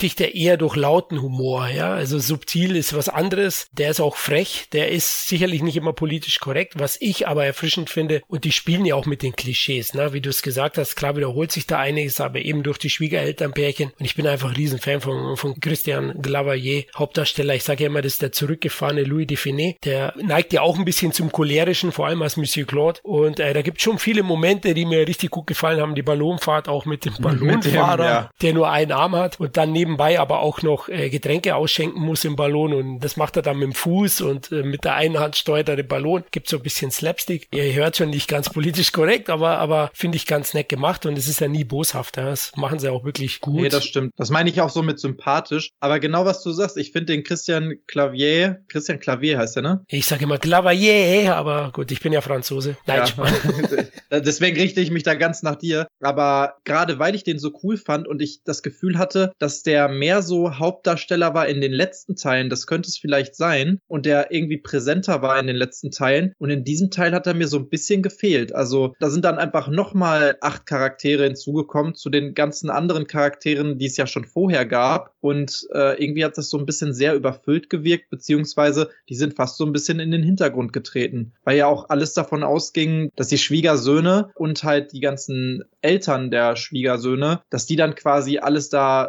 einnehmen und sowas. Und irgendwie kommt es ja kaum vor, bis auf so ein, zwei traurige Hintergrundstories, wo die dann nochmal mit bei sind, die eigentlichen Eltern. Weißt du, was ich meine? Da hast du recht, ja. Aber ich habe das wiederum so ein bisschen als Stärke gesehen, dass, dass er sich nicht allzu sehr wiederholt. Ich liebe ja den afrikanischen Schwieger, Schwiegerpapa. ja, der ist Hammer. Also ist Hammer. Da, genau das hat mir eigentlich schon gereicht, eben im zweiten Teil. Ja, genau. Diese ganze Dynamik zwischen den beiden, weil die auch so stark sind und einfach auch so gut spielen, das fand ich Hammer. Also das hat hat mir mit am besten gefallen. Und irgendwie fand ich da halt keinen von den anderen wirklich so stark, dass mir das auch so krass gut gefallen hat. Also da habe ich immer wieder gehofft, dass wieder diese Szenen kommen, wo dann halt der äh, afrikanische Vater mit dabei ist und diese Dynamik zwischen diesen beiden und dieser Hass, aber eigentlich auch diese Liebe zwischen den beiden. Aber da habe ich auch eine Sache nicht so richtig verstanden, weil irgendwie der zweite Teil doch damit endete, dass die sich eigentlich sehr, sehr einig waren in allem und total gut fanden auf einmal und gemerkt haben, sie haben doch mehr Gemeinsamkeiten als eigentlich Sachen, die nicht bei den beiden passen und die waren sehr, sehr gut befreundet, hatte ich das Gefühl am Ende. Und hier ging das direkt wieder los mit, die beiden hassen sich. Also, weißt du, was ich meine? Ja, ich weiß, ein bisschen der Auslöser ist ja das mit dem Buch. Monsieur Claude hat ja ein Buch geschrieben und ist ganz stolz drauf, aber so wirklich verkaufen tut sich's nicht. Und er schenkt Kofi, heißt er, glaube ich, ne? Der afrikanische Schwiegerpapa. Und er schenkt ihm eins und er lügt ihm natürlich vor, dass er es gelesen hat. Und das findet er ganz schlimm, wo er rausfindet, dass er es eben nicht gelesen hat. Und äh, ich weiß nicht, ob das, ob es davor nicht schon eine einigermaßen freundliche Begrüßung gab. Also müsste ich jetzt nochmal nachdenken, aber ich glaube, das war so ein bisschen der Auslöser. Aber ich fand eben die anderen Schwiegerelternpärchen, hast schon recht, die können da nicht so ganz mithalten, ne, vom Charakter her. Aber ich fand es sehr, sehr schön auch in der Verbindung auch mit weiteren Seitenhieben in Richtung vegan. es gab's Kunst, ja, also dann gibt's ja auch noch mal ein bisschen äh, Dreiecksspannung in Monsieur Claudes Beziehung. Jetzt spoilere ich fast schon zu viel. Also da gab's schon ein paar neue Dynamiken, finde ich, die, die frischen Wind reingebracht haben. Mir hat das dann gut gefallen. Was ich auch schön finde, dass das Ganze nur 98 Minuten geht. Ich fand's höchst amüsante 98 Minuten und hatte meinen Spaß und sag, wer eins und zwei mag, wird auch mit drei seinen Spaß haben. Ja, also das auf jeden Fall. Kann man sich trotzdem geben. Ja, Tom, Komödien hast du nicht gesehen, aber ein paar Dokumentationen, ne? Hm, ja, ich habe mir ein paar bei, bei Disney Plus ein bisschen was angeguckt. Äh, da war viel Quatsch bei, viel mittelmäßig und erwähnen will ich natürlich, die haben ja viele erwähnt hier, die Light and Magic, die Doku über die Industrial Light and Magic Group von George Lucas gegründet, die im Grunde äh, mit weitem Abstand halt die Thronführer in Sachen CGI sind. Pioniere auch, ja komplett Pioniere, die sogar vom, vom Präsidenten ausgezeichnet wurden. Und ich wusste das nicht ganz, die Tragweite des Ganzen wusste ich nicht ganz. Und äh, ich fand es am Anfang so ein bisschen nervig. Ich meine, da kommt's ja natürlich her und das ist ja klar, dass du die ersten, das sind sechs Folgen, a eine Stunde, glaube ich, oder sind es acht Folgen? Und natürlich sind die ersten zwei Folgen ja nur über Star Wars. Und ich habe dann halt gedacht, mein Gott, ich will aber auch, äh, eigentlich will ich über alles was hören und nicht hier nur Star Wars. Aber das ändert sich dann natürlich und du erfährst ein paar andere Sachen. Und was die Doku so schön macht, ist, dass die die es schafft, dass du dir die Leute hinter dieser Firma wirklich teilweise merkst. Also und äh, die aufzeigt, dass die wirklich eine große Familie sind und welche Schicksale dahinter stehen und ein bisschen du eine Ahnung hast von der Atmosphäre, wie das da abläuft, äh, gerade bei dem Übergang von echtem Make-up und Creature Effects zu äh, CGI-Effekten. Der Übergang war für viele sehr, sehr schwer. Da sind viel äh, Freundschaften und äh, Leute dran zerbrochen. Und das finde ich ganz gut aufgezeigt. Also wie die Doku da auch manchmal halt einfach realistisch zeigt, wie es war und da nicht probiert, jetzt irgendwie heiti-teiti Sonnenschein zu zeigen einfach eine sehr, sehr gute Doku, die ich wirklich jedem empfehle, der auch nur ansatzweise mit der Materie zu tun hat. Fand ich sehr schön. Und welche würde ich noch sagen? Äh, Leave No Trace. Die war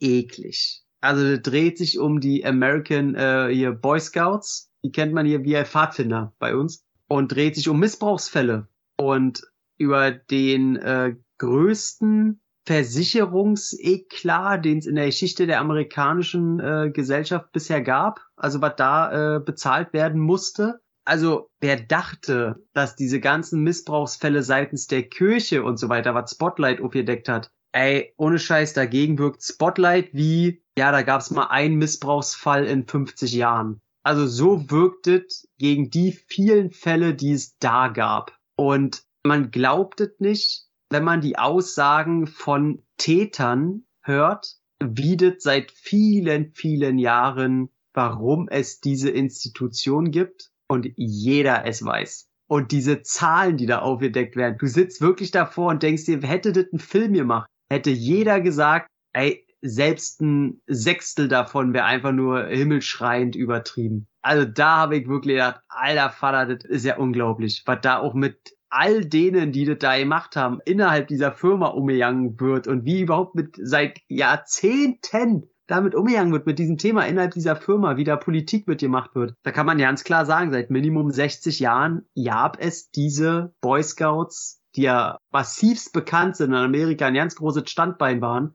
Die gab's nicht aus dem Grund, dass man äh, Tugenden weiterbringen will, sondern die gab's genau aus einem ganz anderen Grund. Und das äh, ist richtig so ein Eye-Opener, diese Doku. Du denkst, Alter, das kann doch nicht wahr sein, alles. Also, krass. Puh, harte Stoffe.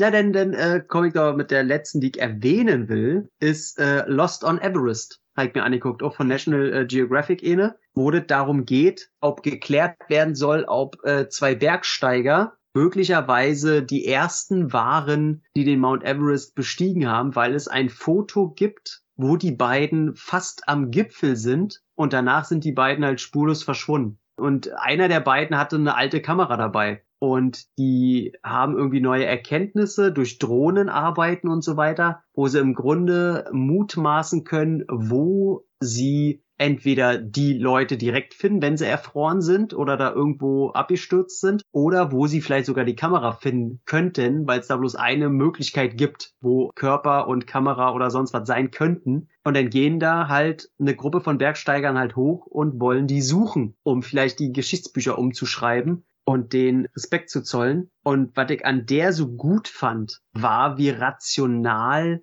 das aufgezeigt wird. Also, was ich noch nie gesehen habe, ist, dass die da hochsteigen und wirklich alle, also du siehst ja so einen Zeitraffer denn bei denen, und wirklich die einfach alle halbe Stunde zum Beispiel an Leichen vorbeilaufen. Von anderen Bergsteigern, die da erfroren sind. Und das sind nicht wenige. Und die sagen halt, ja, die kann man halt nicht runter transportieren, da fehlen die Kraft, da fehlen die Mittel, äh, so schon äh, nah am Tod, dass man da überhaupt hochschafft, da, da wird nicht runter transportiert. Und die gucken da nebenbei so an Karten rum und, und setzen sich da direkt neben Leichen hin und so. Das ist halt ganz normal, dass du da oben dauernd von Leichen umgeben bist, von all denen, die es nicht geschafft haben. Und ey, wie, wie krass rational das da alles gezeigt wird, fand ich schon, wo ich gedacht habe, schön, dass eine Doku das mal einfach so, was hat Michael gesagt bei Smile?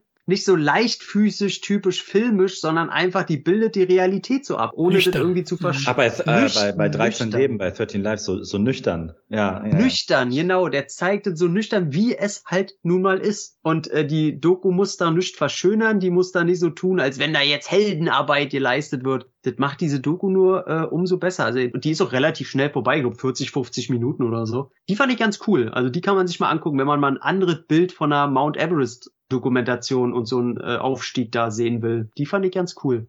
Okay, also ja, nüchtern bin ich selten am Wochenende, aber die Doku.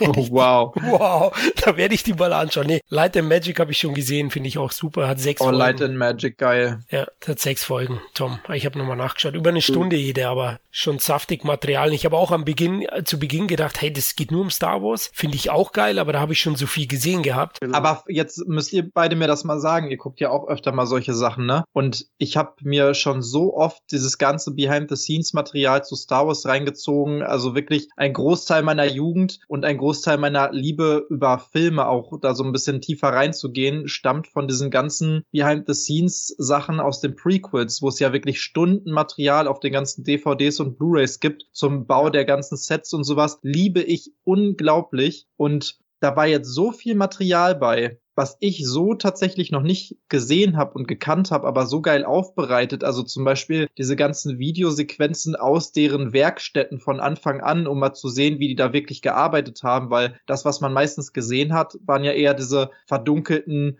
Szenen, wo die dann schon an diesen fertigen Modellen arbeiten und die dann da quasi in Position bringen, weiß nicht, die AT-80s für Episode 5 oder sowas. Aber dieses ganze Rohmaterial quasi, wo die wirklich noch da anfangen, irgendwelche komischen Metallplatten zu bekleben, woraus dann hinterher irgendwelche Raumschiffe werden und die noch gar nicht wissen, was die da überhaupt gerade machen, weil die da einfach von der Straße wegrekrutiert wurden oder irgendein Kumpel angerufen hat, ey, wir brauchen hier noch ein Komma vorbei, ich weiß, du hast da auch mal eine Kamera irgendwie irgendwo drauf gehabt gehalten. Das finde ich so geil und wirklich sehr viel im wahrsten Sinne des Wortes Rohmaterial, was man aber total geil zusammengepackt hat und dann mit diesen Interviews zusammengepackt hat. Habt ihr davon schon so viel gesehen von diesem ganzen Material? Ich kannte davon kaum was. Von Dings hatte ich viel gesehen hier. Wie heißt denn der wie heißt, war das Phil Tippett, der so ein bisschen sehr introvertiert war? Ja, mhm. ne? Von dem hatte ich viel gesehen, was das angeht. Äh, auch das meiste, gerade so bei, äh, bei ILM, was diese Jurassic Park Dokus angeht. Äh, da war der, war auch das Material viel dabei.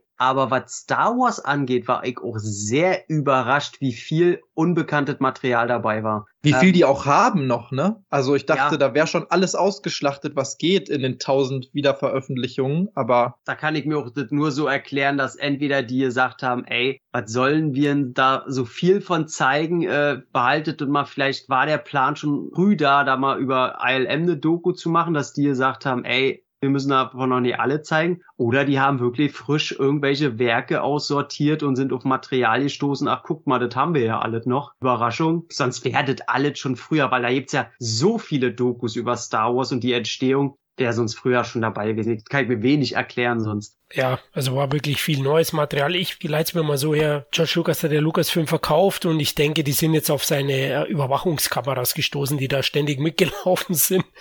Und das ist das Material. Nein, Scherz. Aber George Lucas hat ja schon immer sehr weit gedacht und er war immer schon ein Sammler, ja. Also ich, ich glaube, der hat alles Material noch irgendwo gebunkert. Also das traue ich dem schon zu. Der war ja schon immer ein sehr visueller Typ. Aber super, ja, muss man auf jeden Fall anschauen. Das war auch immer früher meine Angst, so, oh, die Streamer, ich liebe Extras auf Blu-rays und DVDs und wenn jetzt alles auf Streaming kommt, da kriege ich ja gar keine Hintergrundinfos mehr. Da muss man sagen, es macht Disney Plus, speziell auch Star Wars, sehr, sehr gut. Und auch Marvel gibt's ja, auch Marvel, ne? Ja, Machen sie wirklich Hammer, gut. ja, total. Also ohne Scheiß, da hatte ich auch so eine große Angst vor. Auch der Grund, warum wir wahrscheinlich alle auch extrem viel noch wirklich auf Scheibe haben und uns doch diese Dinger kaufen, weil, sagen wir mal ehrlich, klar finde ich es geil, das Ding in der Hand zu haben und mir das auch in den Schrank zu stellen. Das hat natürlich auch, oder ist auch einer der Gründe. Aber ein großer Grund für mich ist immer, dass da dann nochmal ein paar Stunden Behind-the-Scenes-Material drauf ist, was ich mir super gerne dazu angucke. Teilweise lieber als die Filme oder auch zu Filmen, die ich scheiße finde, gucke ich aber trotzdem gerne das Behind-the-Scenes-Material Material, auch um zu gucken, warum der Film denn so scheiße geworden ist oder wer die Leute dahinter waren. Aber das gibt's ja bei Netflix eigentlich gar nicht mehr so wirklich, ne? Und gab es auch lange Zeit nicht. Und äh, Disney Plus sind die einzigen, die da jetzt wirklich richtig viel Hintergrund bringen und auch wirklich hochklassig. Natürlich schon auch extra dafür gedreht, aber das muss man ja halt auch erstmal machen, das zu drehen während des Films. Da ist ein ganzes neues Kamerateam, was Behind the Scenes macht und das dann auch hinterher aber auch aufbereiten wollen für eben den eigenen Streamingdienst, weil man denkt, das könnte auch gut ankommen, wo vielleicht Netflix sagt, ja, wer will das denn sehen, wie wir das gedreht haben, ne? Richtig, ja, jetzt, wir sind fast am Ende angekommen. Ich würde noch reinwerfen, schaut ihr gerade aktuell irgendeine Serie? Ja, also eine Schande für Marvel, muss ich sagen, sowieso die generell letzte Entwicklung fand schon bis Marvel nicht so gut. Aber wo die sich irgendwie noch im, im Mittelmaß gesuhlt hat, muss ich wirklich sagen, äh, She-Hulk ist eine es ist einfach eine Beleidigung auf allen Ebenen. Also handwerklich, Drehbuch, dass die irgendwie, da hast du mal eine Frau quasi als Heldin, die stark sein soll. Und was machen sie? Die werfen sie in jedes weibliche Klischee. Und du denkst dir so, sag mal, ist das eine Serie von 1990 oder was? Callista Flockhart in äh, hier, wie hieß es, Ellie, Ellie McBeal oder so, die Zeiten sind schon lange vorbei und sie war damals cool und die Serie lustig und das hier ist einfach ein Haufen Scheiße in alle Richtungen. Da ist nix gut dran. Gar nichts. Man freut sich generell, dass man Tim Roth mal wieder sieht, aber Abomination beziehungsweise Emil Blonsky ist auch nicht die Figur, die man aus den Filmen kennt, sondern er ist jetzt einfach nur ein lächerlicher Zwerg, der Scheiße labern muss, und ich bin so erschüttert. Diese Serie bringt mir einfach seelische und körperliche Schmerzen. Wirklich ein von zehn. Man kann es nicht glauben.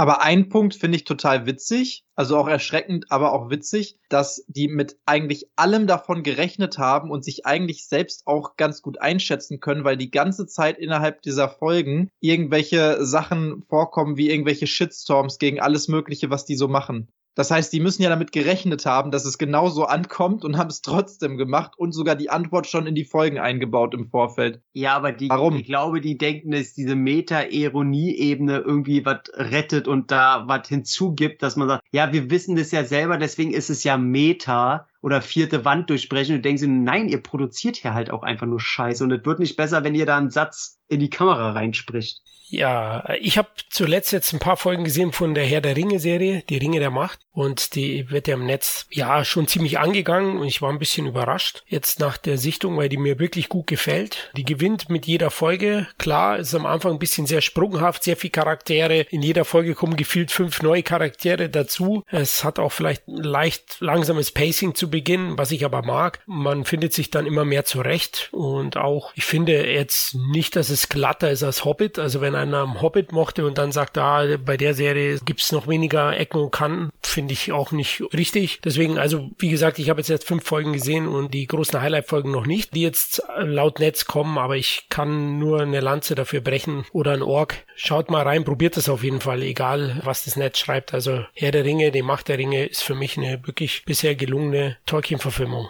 Also da muss ich dich mal fragen, weil ich bin einer von, also wir haben die hier zu dritt geguckt und alle eigentlich Herr der Ringe-Fans und auch Hobbit-Fans. Und wir haben alle drei nach den zwei Folgen äh, gesagt, oh mein Gott, Also das ist ja wirklich äh, sehr gar nichts. Keinen der Charaktere hab ich Bock zu folgen. Ich finde alle Charaktere farblos, langweilig und teilweise sogar ärgerlich. Und ich muss wirklich sagen, ich finde den Look halt wirklich nicht gut. Und gerade die Elben, weißt du, wo du halt wirklich einfach nichts gesehen hast, vom Gesicht keine, keine, keine Maserung, nichts. Ja, keine Makel so, ne? Junge, ja. perfekte Gesichter. Und dann guckst du die Serie und du denkst dir, ja, okay, die haben es einfach nur hell geschminkt. Und ich habe das Gefühl, dass äh, die wollen mit Geld eine Atmosphäre und die Figuren erzwingen, wobei Hobbit und Herr der Ringe einfach Liebe drin steckte. Die sehe ich hier an keiner Ecke. Und Galadriel, ganz ehrlich, ey, ja klar, schwimmen wir mehr durch. Und der Einzige, der überlebt von diesem Schiff, dann ist natürlich der absolute Schönling. Und so eine Sache. Also, ich habe nur die ersten zwei Folgen gesehen. Vielleicht kommt da noch was. Aber das wird auf jeden Fall mit jeder Folge besser. Also das muss man auf jeden Fall so sagen. Ach, aber das klingt für mich wieder eine Serie, wo ich denn, äh, ja, die wird dann besser, aber hoffentlich wird sie nicht wieder so schlecht. Also das ist, klingt für mich so wie so ein Laub auf der Rasierklinge des Geschmacks, so wie die Folgen werden. Und dafür gibt's einfach zu viele selbst für mich, der kein Seriengucker groß ist, zu viele Serien, wo ich weiß, okay, hier gibt's Serien, wo einfach jede Folge geil ist. Micha, ich glaube, du hast ja auch schon gesehen. Ja, ich, außer der Folge, die jetzt ähm, quasi heute am, am Tag der Aufnahme sozusagen rausgekommen ist, habe ich Die gucke ich gleich, wenn wir fertig genau. sind. das, ist auch dein Plan wahrscheinlich. Ich drehe quasi meinen Stuhl zum Fernseher. Korrekt, ja. Weil ich die Serie tatsächlich liebe bis jetzt. Ich muss dazu aber sagen, mir sind die Bücher und die Vorlagen auch wirklich scheißegal. Vielleicht ist das einfach bei mir so ein kleiner Vorteil. Ich bin kein großer Fantasy, weder Historien noch Fantasy-Film-Fan und habe eigentlich nur mir die Serie angeguckt, eben weil es based on Tolkien und Harry Herr der Ringe ist. Die drei Herr der Ringe-Filme habe ich natürlich extrem abgefeiert, weil die auch einfach mega gut gemacht waren in so viel tausend Bereichen. Den Hobbit fand ich grauenhaft. Da habe ich mich ins Kino überreden lassen müssen. Ich habe halt eine gewisse Distanz zu den Vorlagen und ich glaube, das kommt mir gerade zugute, dass ich mit der Serie so gut kann. Ich finde die Darsteller äh, tatsächlich nicht so glatt und schlecht, wie sie oft gemacht werden. Gut, ich finde jetzt auch, man hätte vielleicht auch einfach mal eine hässliche Figur einfügen können, das vielleicht schon. Aber man muss auch sehen, dass die ganze Herangehensweise anders sein muss als bei Herr der Ringe. Noch dazu ist es eine Serie und eben kein Film, auch wenn es viel Budget gibt. Das gab es aber für andere Serien auch schon. Bei den ersten beiden Folgen zum Beispiel gefiel mir noch das sehr langsame Pacing und die Optik. Ich glaube, Bayona ist ja der, der Regisseur der ersten beiden Folgen gewesen. Ah, J.R. deswegen Bayona, kann ich die nicht leiden. Den ich zum Beispiel extrem feier. Oh, ich, ich kann, glaube ich, keinen Film von diesem Typen leiden. Hat der einen guten gemacht? Hm, der hat hier äh, The Others hat er gemacht, der hat The Impossible gemacht. Oh, ähm, oh okay, Impossible ist großartig. Und hat auf jeden Fall auch Jurassic World 2 gemacht, aber ich gebe ihm wirklich nicht die Schuld an dem Desaster. Aber hat der nicht diesen die Optik, Mitternacht gemacht hier, diesen mit dem Baum? Der, ja, nee, der hier A Monster's Call hieß der, glaube ich, oder so ähnlich. Ja, der war auch schade. Ja, der, der hieß auf Deutsch sieben Minuten nach Mitternacht und auf äh, im Original A Monster Calls. Ja, Schande deutscher Film. Naja, auf jeden Fall, wie gesagt, da beziehe ich mich aber auf die Optik. Ich mag das Visuelle an, an seinen Film extrem. Und da habe ich mich so ein bisschen so, komischerweise habe ich das heute schon dreimal gesagt, da habe ich mich so reinziehen lassen in die Serie. Das hat mir erstmal gut gefallen, dieser langsame Aufbau, weil eben mir bei Netflix-Serien und anderen Serien einfach extrem auf den Sack geht. Es muss von vornherein schnelle Erzählungen geben. Die Figuren sind am besten nach fünf Minuten abgehandelt und von da gibt's in jeder Folge nur noch dasselbe von allem, aber Hauptsache viel davon und so. Und da finde ich, hat Herr der Ringe eben sich einfach mal Zeit genommen oder beziehungsweise Ringe der Macht und einfach mal auch echt weit ausgeholt, damit man aber auch erstmal in diese Welt eintaucht. Also also zum Beispiel mein Bruder ist extremer Herr der Ringe-Fan. Also der, der kennt jede scheiß Ecke von dieser Karte sozusagen. Und der zum Beispiel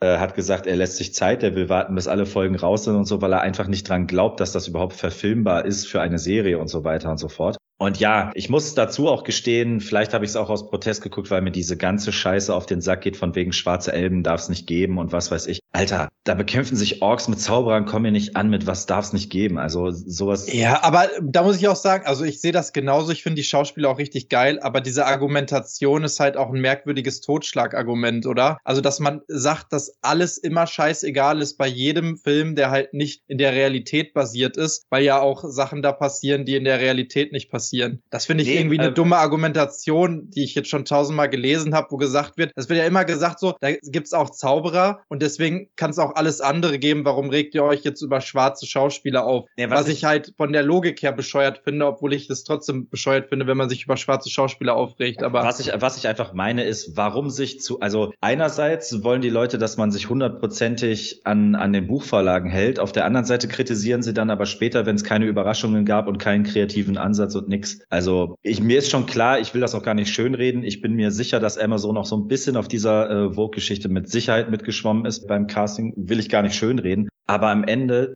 also da habe ich zwei Minuten nach Anfang der Serie habe ich nicht mehr drüber nachgedacht, weil ich es eben gut gemacht finde. Es war gut dargestellt. Ich finde einzelne Duos, nenne ich es jetzt mal, die haben eine richtig geile Chemie miteinander. Und jetzt die letzte Folge letzte Woche, also es steigert sich sowieso auch spannungstechnisch, actiontechnisch, brutalitätstechnisch. Das Ende der letzten Folge, dieser also Cliffhanger, also, boah. Der Cliffhanger sowieso, aber auch so die, die Härte, die hat ja auch mit jeder Folge zugenommen. Das muss Total, man ja. so im Kontrast zu der Glanzwelt muss man ja auch schon sehen, da sind jetzt schon gefühlt mehr Köpfe gerollt und Blut gespritzt als beim, beim Hobbit sowieso insgesamt. Und bei Herr der Ringe müsste ich auch noch mal schauen, um, um das vergleichen zu können. Also da war ich auf jeden Fall für eine Serie und für eine Herr der Ringe Serie war ich echt überrascht, dass es da so zur Sache ging. Und keine Ahnung, also mich hat das bis jetzt echt komplett abgeholt. Jetzt habe ich voll weit ausgeholt, sorry. Ich muss aber auch sagen, was du gerade sagtest, also was du auch vorhin ein bisschen kritisiert hast, äh, Tom, dieser glossy Look oder dieser clean Look und sowas, der dir nicht so gefällt. Ich muss auch sagen, ich hatte jetzt das Gefühl, ich habe die neueste Folge auch noch nicht gesehen, die will ich auch wirklich gleich gucken, aber dass so ein bisschen wirklich so ein Kontrast, so ein bewusster Kontrast sein soll, dass da wirklich alles zu einer Zeit spielt, wo alles noch gut ist sozusagen und seit Jahrhunderten alles super ist da in Mittelerde. Und dass jetzt quasi in diesen Folgen, die jetzt äh, gerade aktuell sind, dass dieser Bruch kommt. Und das hat man auch schon so ein bisschen gesehen, also nicht das nur vom Look her, ne? Das hat übrigens interessanterweise mein Bruder gesagt, als er den Trailer gesehen hat. Ah, okay. Äh, da meinte er nämlich schon, ah, das macht aber hier und da zumindest bei den Menschen auch Sinn, weil die haben zu dem Zeitpunkt, also hier auf, auf dieser Insel und so. Hier Numenor und so. so Numenor ja. in, in, so in, in Saus und Braus gelebt, da lief alles glatt und so weiter. Genau, ja. Ähm, und dann merkt man so langsam so Anrisse mit jeder Folge, dass es immer so ein bisschen quasi dieses goldene Zeitalter im wahrsten Sinne des Wortes hinweggefegt wird und das Böse wieder so Einzug hält in Mittelerde. Und mhm. ich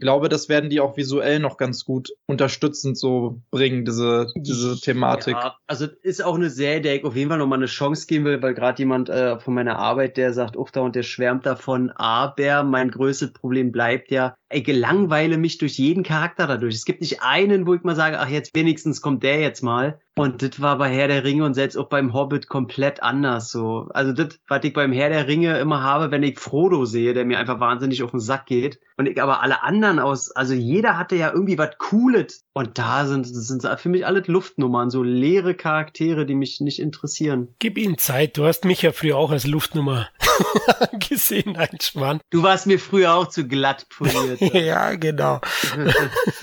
ähm, vielleicht komme ich mal mit einer Serie um der Ecke, die ich toll finde, wobei ich mir schwer vorstellen kann, dass ihr die nicht toll findet. Äh, und ich bin erstaunt, dass es nicht die Serie ist, die ich am tollsten heute finde. Ähm, und zwar ist es Andor Star Wars, nachdem natürlich Obi-Wan also wirklich sehr enttäuscht hat und ich auch bei Endor gar nicht so die Hoffnung hatte, weil auch gerade Cassian Endor aus Rogue One mich am wenigsten von allen interessiert hat, muss ich wirklich sagen, dass Endor für mich zurzeit, ey, das ist so mein Highlight. Ich freue mich auf jede neue Folge und muss sagen, dass ich ab Minute eins ohne ohne Abstrich. Ich finde bis jetzt, was ist Folge 5 ist draußen oder was? Ich finde ich das wahnsinnig großartig. Also der Look, alles ist endlich wieder viel mehr mit Hand gearbeitet. Es ist viel anspruchsloser in der Figurenzeichnung. Die nehmen sich Zeit. Ich finde den Vergleich, dass dauernd immer gesagt wird, äh, das Game of Thrones, der Star Wars, äh, nehme ich, glaube ich, dankend an. Auch wenn es eher, also nicht ganz so extrem, aber die Richtung ist schon die richtige, was da probiert wird, damit auszudrücken. Und ich finde, da fast jeden Charakter würde ich am liebsten mit einem Film folgen wollen, was geht da, was steckt dahinter, auf der bösen sowie auf der guten Seite. Und das Schönste, was ich finde, ist, dass man hier das Böse sogar irgendwie in Anführungszeichen setzen kann, weil die im Grunde dieselben Probleme haben wie die Guten und die Agenda scheiße ist, aber man die so nachempfinden kann, warum die gerade wie was machen. Ey, großartig, Endor. Und Cassian Endor ist tatsächlich nicht mehr so egal wie bei Rogue One. Schließe ich mich an, feier die Serie auch komplett bis jetzt. Das ist übrigens auch mein zweites Programm dann heute. Nach Aufnahme. Ich wollte es vorhin nicht sagen, weil ich dachte, vielleicht reden wir auch noch drüber, aber es ist wirklich so, wenn ich jetzt gleich hier die Aufnahme oder wenn die Aufnahme beendet ist, dann werde ich mir als erstes Herr der Ringe angucken, als zweites Endor, ich weiß gar nicht, wird der Andor oder Endor ausgesprochen? Klar, Englisch Endor, aber das erinnert mich immer an den Planeten. Aber das ist die zweite und dann werde ich mir noch die neue Folge House of the Dragon geben, die ich auch noch nicht gesehen habe. Aber äh, das ist auf jeden Fall ein strammes Abendprogramm gleich noch. Und ich muss sagen, ich freue mich am meisten aber auf Endor tatsächlich, weil die mich auch am meisten abgeholt hat, so im Gesamten und natürlich Star Wars und so. Aber da passt wieder alles, genau wie du gesagt hast. Also das ist wirklich so eine 180-Grad-Drehung zu Obi-Wan. Bei Obi-Wan dachte ich mir, geilste Vorlage, einer meiner absoluten Lieblingscharaktere aus dem Star Wars-Universum. Und ich war so enttäuscht. Und jetzt dachte ich mir, wahrscheinlich der Charakter, der mir am egalsten ist von allen Charakteren, die schon mal in Star Wars vorgekommen sind. Und ich finde die Serie einfach Hammer. Vielleicht auch, weil sie eben nicht so krasse Stakes hat und dann halt so ein bisschen den eigenen Charme einbringen kann. Und bei Obi-Wan, da waren so viele Sachen, die man erwartet hat und so viele Sachen, die einfach reingebracht werden mussten und so. Aber jetzt ist es einfach so eine Clean Plate, die man richtig schön mit Leben füllen konnte. Und das haben sie geschafft. Es wirkt wirklich lebendig. Und ich habe das Gefühl, ich bin da in einem richtigen, echten Star Wars-Universum unterwegs. Irgendwo nebenan halt, bei einer Nebengeschichte, die aber auch wichtig sein kann. Und bei Obi-Wan hatte ich immer das Gefühl, dass alles irgendwie bescheuert und erzwungen ist und schlecht geschrieben und es sah auch blöd aus. CGI war schrecklich und ja, richtig schön, dass man sieht, dass es doch noch irgendwie funktioniert.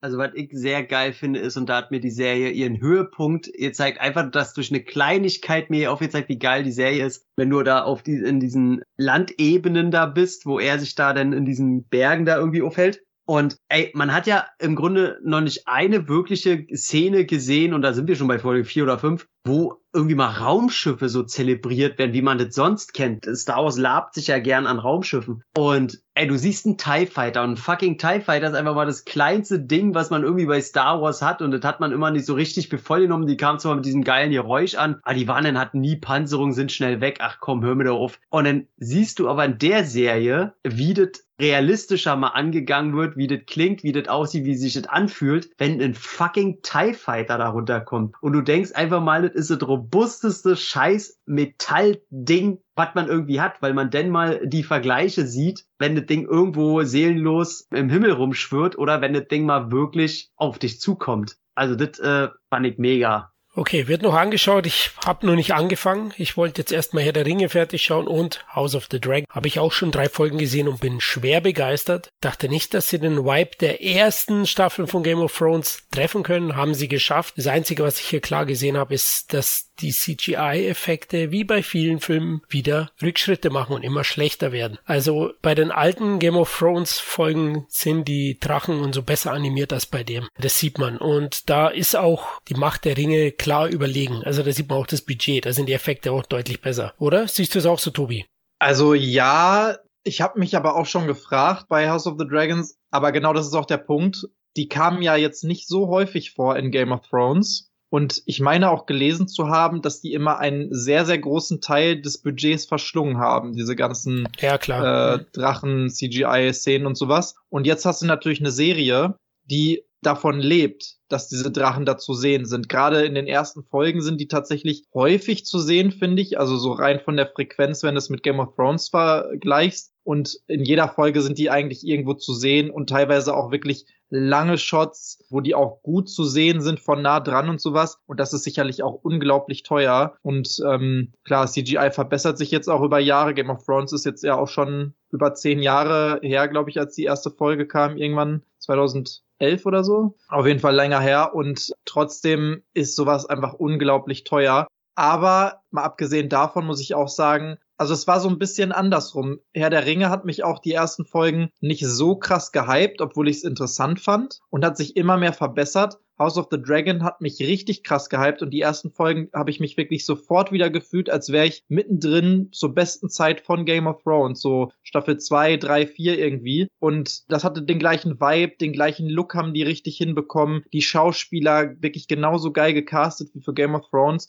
Super, ich war super zufrieden, vor allen Dingen auch hier die junge Rhaenyra, Millie Alcock heißt sie, glaube ich, fand ich super. Aber mit jeder Folge, muss ich sagen, habe jetzt, wie gesagt, die aktuellste noch nicht gesehen, aber mit jeder Folge wird das Ganze für mich irgendwie verwirrender. Ich komme nicht mehr so richtig hinterher. In jeder Folge gibt es 20 neue Charaktere, ist auch so ein Game of Thrones Ding natürlich, aber ich habe wirklich Schwierigkeiten hinterherzukommen, weil jeder Charakter heißt auf einmal auch so wie der vorherige und auf einmal gibt es von jedem Charakter 10 und dann kriegt nochmal jeder irgendwie 20 Kinder gefühlt und da sind immer so Zeitsprünge drin und jetzt so, wo ich aktuell äh, bin, bei, was ist das, Folge 5 oder 6, glaube ich, da ist noch nicht so richtig was passiert. Also bei Game of Thrones hattest du diese übergeordnete Geschichte, dieses Mystische, was irgendwie den Schatten auf alles, was die Leute da gemacht haben, gelegt hat obwohl die ja eigentlich dieses Game of Thrones gespielt haben, aber du wusstest, da ist eine große Bedrohung, die irgendwann nochmal wichtig wird. Über das Ende, wie das aufgelöst wurde, wollen wir nicht reden. Aber du hattest irgendwie so eine große übergeordnete Story. Und hier habe ich jetzt aktuell so ein bisschen das Gefühl nach ein paar Folgen, dass das so GZSZ im Mittelalter ist. Und das einzige Mystische und das einzige,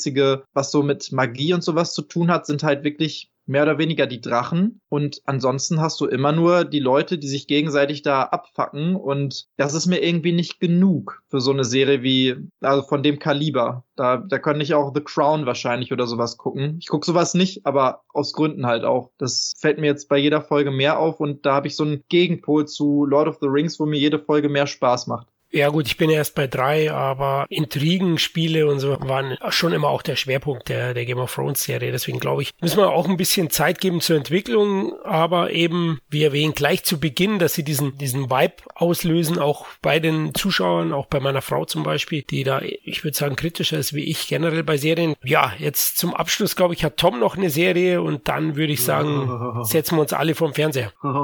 Ey, wirklich, also meine Überraschung der Woche womit ich überhaupt nicht gerechnet habe, weil ich einfach nur raufgeklickt habe, weil ich dachte, ach komm, bei den Schauspielern willst du mal wissen, was das ist. Und ich habe keine Werbung mitgekriegt. Ich habe mir nicht mal den Text äh, durchgelesen, worum das überhaupt geht. Ich habe mir gedacht, ach komm, hier, lädst dir jetzt mal zwei, drei Sachen runter, dann guckst du mal weg, damit du wenigstens mitreden kannst, was die zurzeit so machen. Und es geht darum, dass auf dem Cover einfach nur Jeff Bridges und äh, John Lithgow waren, die für mich einfach Grund genug sind, darin zu gucken. Und ich hatte ja keine Ahnung, dass das in mein Metier des Actionfilms rangiert. Denn wieder erwartens ist The Old Man, wie die Serie heißt, also Singular, eine Serie, als wäre Jason Bourne mittlerweile vielleicht 70, ist Jeff Bridges und John Wick hat ihm seine zwei Hunde ausgeliehen aus John Wick 3, die er zusammen mit äh, Hal Berry hat. Und er ist halt äh, jemand, der seit 30 Jahren untergetaucht ist und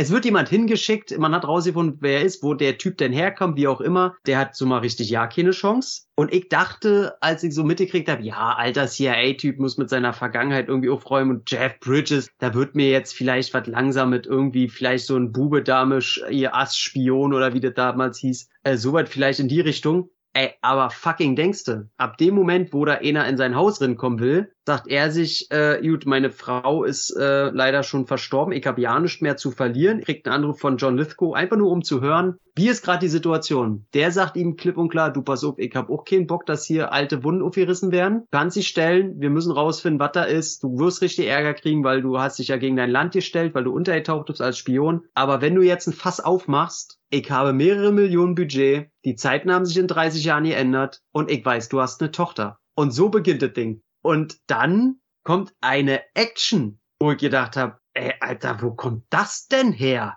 Und das Geilste ist, also ich hab's nicht gesehen, und wenn, dann haben sie es mit perfektem CGI gemacht, weil die Kamera immer draufhält und das ganz oft ein One-Shot ist, die Kamera ruhig bleibt, nichts ist zerschnitten und du kaufst einfach mal Jeff Bridges die Ein-Mann-Armee ab. Und ich habe gedacht, sag mal, warum hören wir von dieser Serie nichts im großen Stil? Weil das ist einfach fucking Born John Wick, er haut auf die Fresse. Alter, du hypst mich gerade so krass, ne? Ey, ich glaube, ich gucke die Serie gleich. Und ey, die Hunde, Alter. Ey, was für ein mieser Bastard kann er eigentlich sein? Weil das ist das Geilste. Das ist auch anspruchsvoll. Das ist für Erwachsene. Wenn er sich mit John Lithgow da unterhält, dann hast du da zwei Schauspielgrößen. Keiner muss Sprüche reißen. Jeder sagt einfach, wie es ist. Und am Ende sagt Jeff Bridges einfach nur, erkennst du mich jetzt nach 30 Jahren wieder? Und das nach dem, was in der Serie alles passiert ist. Und ich habe heute die zweite Folge geguckt und die schafft es ohne das, jetzt lass mich überlegen, ich glaube, da ist nicht eine Action-Szene drin, aber bei jedem Gespräch sitzt du da und denkst dir einfach nur, ey, sag bitte jetzt keinen falschen Satz. Alter, hör einfach, ey, bitte, bitte nicht, bitte nicht. Weil du kaufst ihm halt auch ab, egal wie cool er gerade irgendeine Person ist, er würde jedem Kopf schießen, Hauptsache er kommt weiter.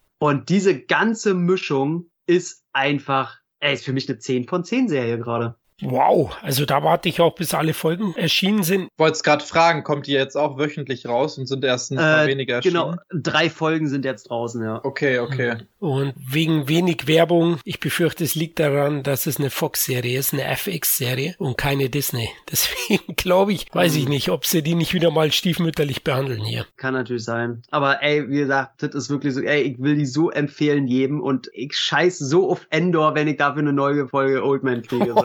Das ist halt wirklich, das ist wirklich so, als, als würdest du, äh, wie heißt der, Grand Torino wirklich mit John Wick irgendwie verbinden. Das ist einfach groß. Shit, Und, ey. im, und im Original gucken tatsächlich, weil Ja, ein Jeff Bridges es tatsächlich, äh, ich weiß nicht ganz, wie er das auf einmal macht, aber er nuschelt ja immer sehr viel, ne, in seinen Filmen. Aber hier, man versteht ihn gut. Also, das ist geil. Und John Lithgow, ey, der hat so eine ganz aristokratische Art zu reden. Und du merkst, Alter, dem, dem willst halt auch nicht ans Bein pissen. Und allein die beiden zu sehen, wie die sich probieren, gegenseitig auszuspielen, ohne dass die emotional werden. Die sind einfach beide Profis auf ihrem Fach und ey, krass. Also ich, mega, ich kann das ja nicht genug hypen, diese Ding. Okay, diese Partynummer, glaube ich, ist der perfekte Abschluss für unser heutiges Roundup. Ja, wir sind am Ende angekommen, liebe Hörer und Hörerinnen. Wir hoffen, wir konnten euch ein paar Film- und Serientipps geben für die nächsten Wochen. Wir hören uns bestimmt nochmal dieses Jahr mit dem Roundup versprochen. Und ja, wir würden uns an dieser Stelle auch freuen über Feedback oder iTunes-Bewertungen, dass wir besser sichtbar sind, auch für andere und unsere Familie eben größer wird, unsere CET-Familie. Hierzu könnt ihr dann auch auf die bekannten Kanäle gehen, wie Facebook, Twitter oder dem Entertainment-Blog direkt und unter anderem auch Feedback dalassen. In diesem Sinne vielen Dank fürs Zuhören. Macht's gut, bis zum nächsten Mal. Ciao. Bye, bye. Mach's gut. Tschüssi, bis zum nächsten Mal.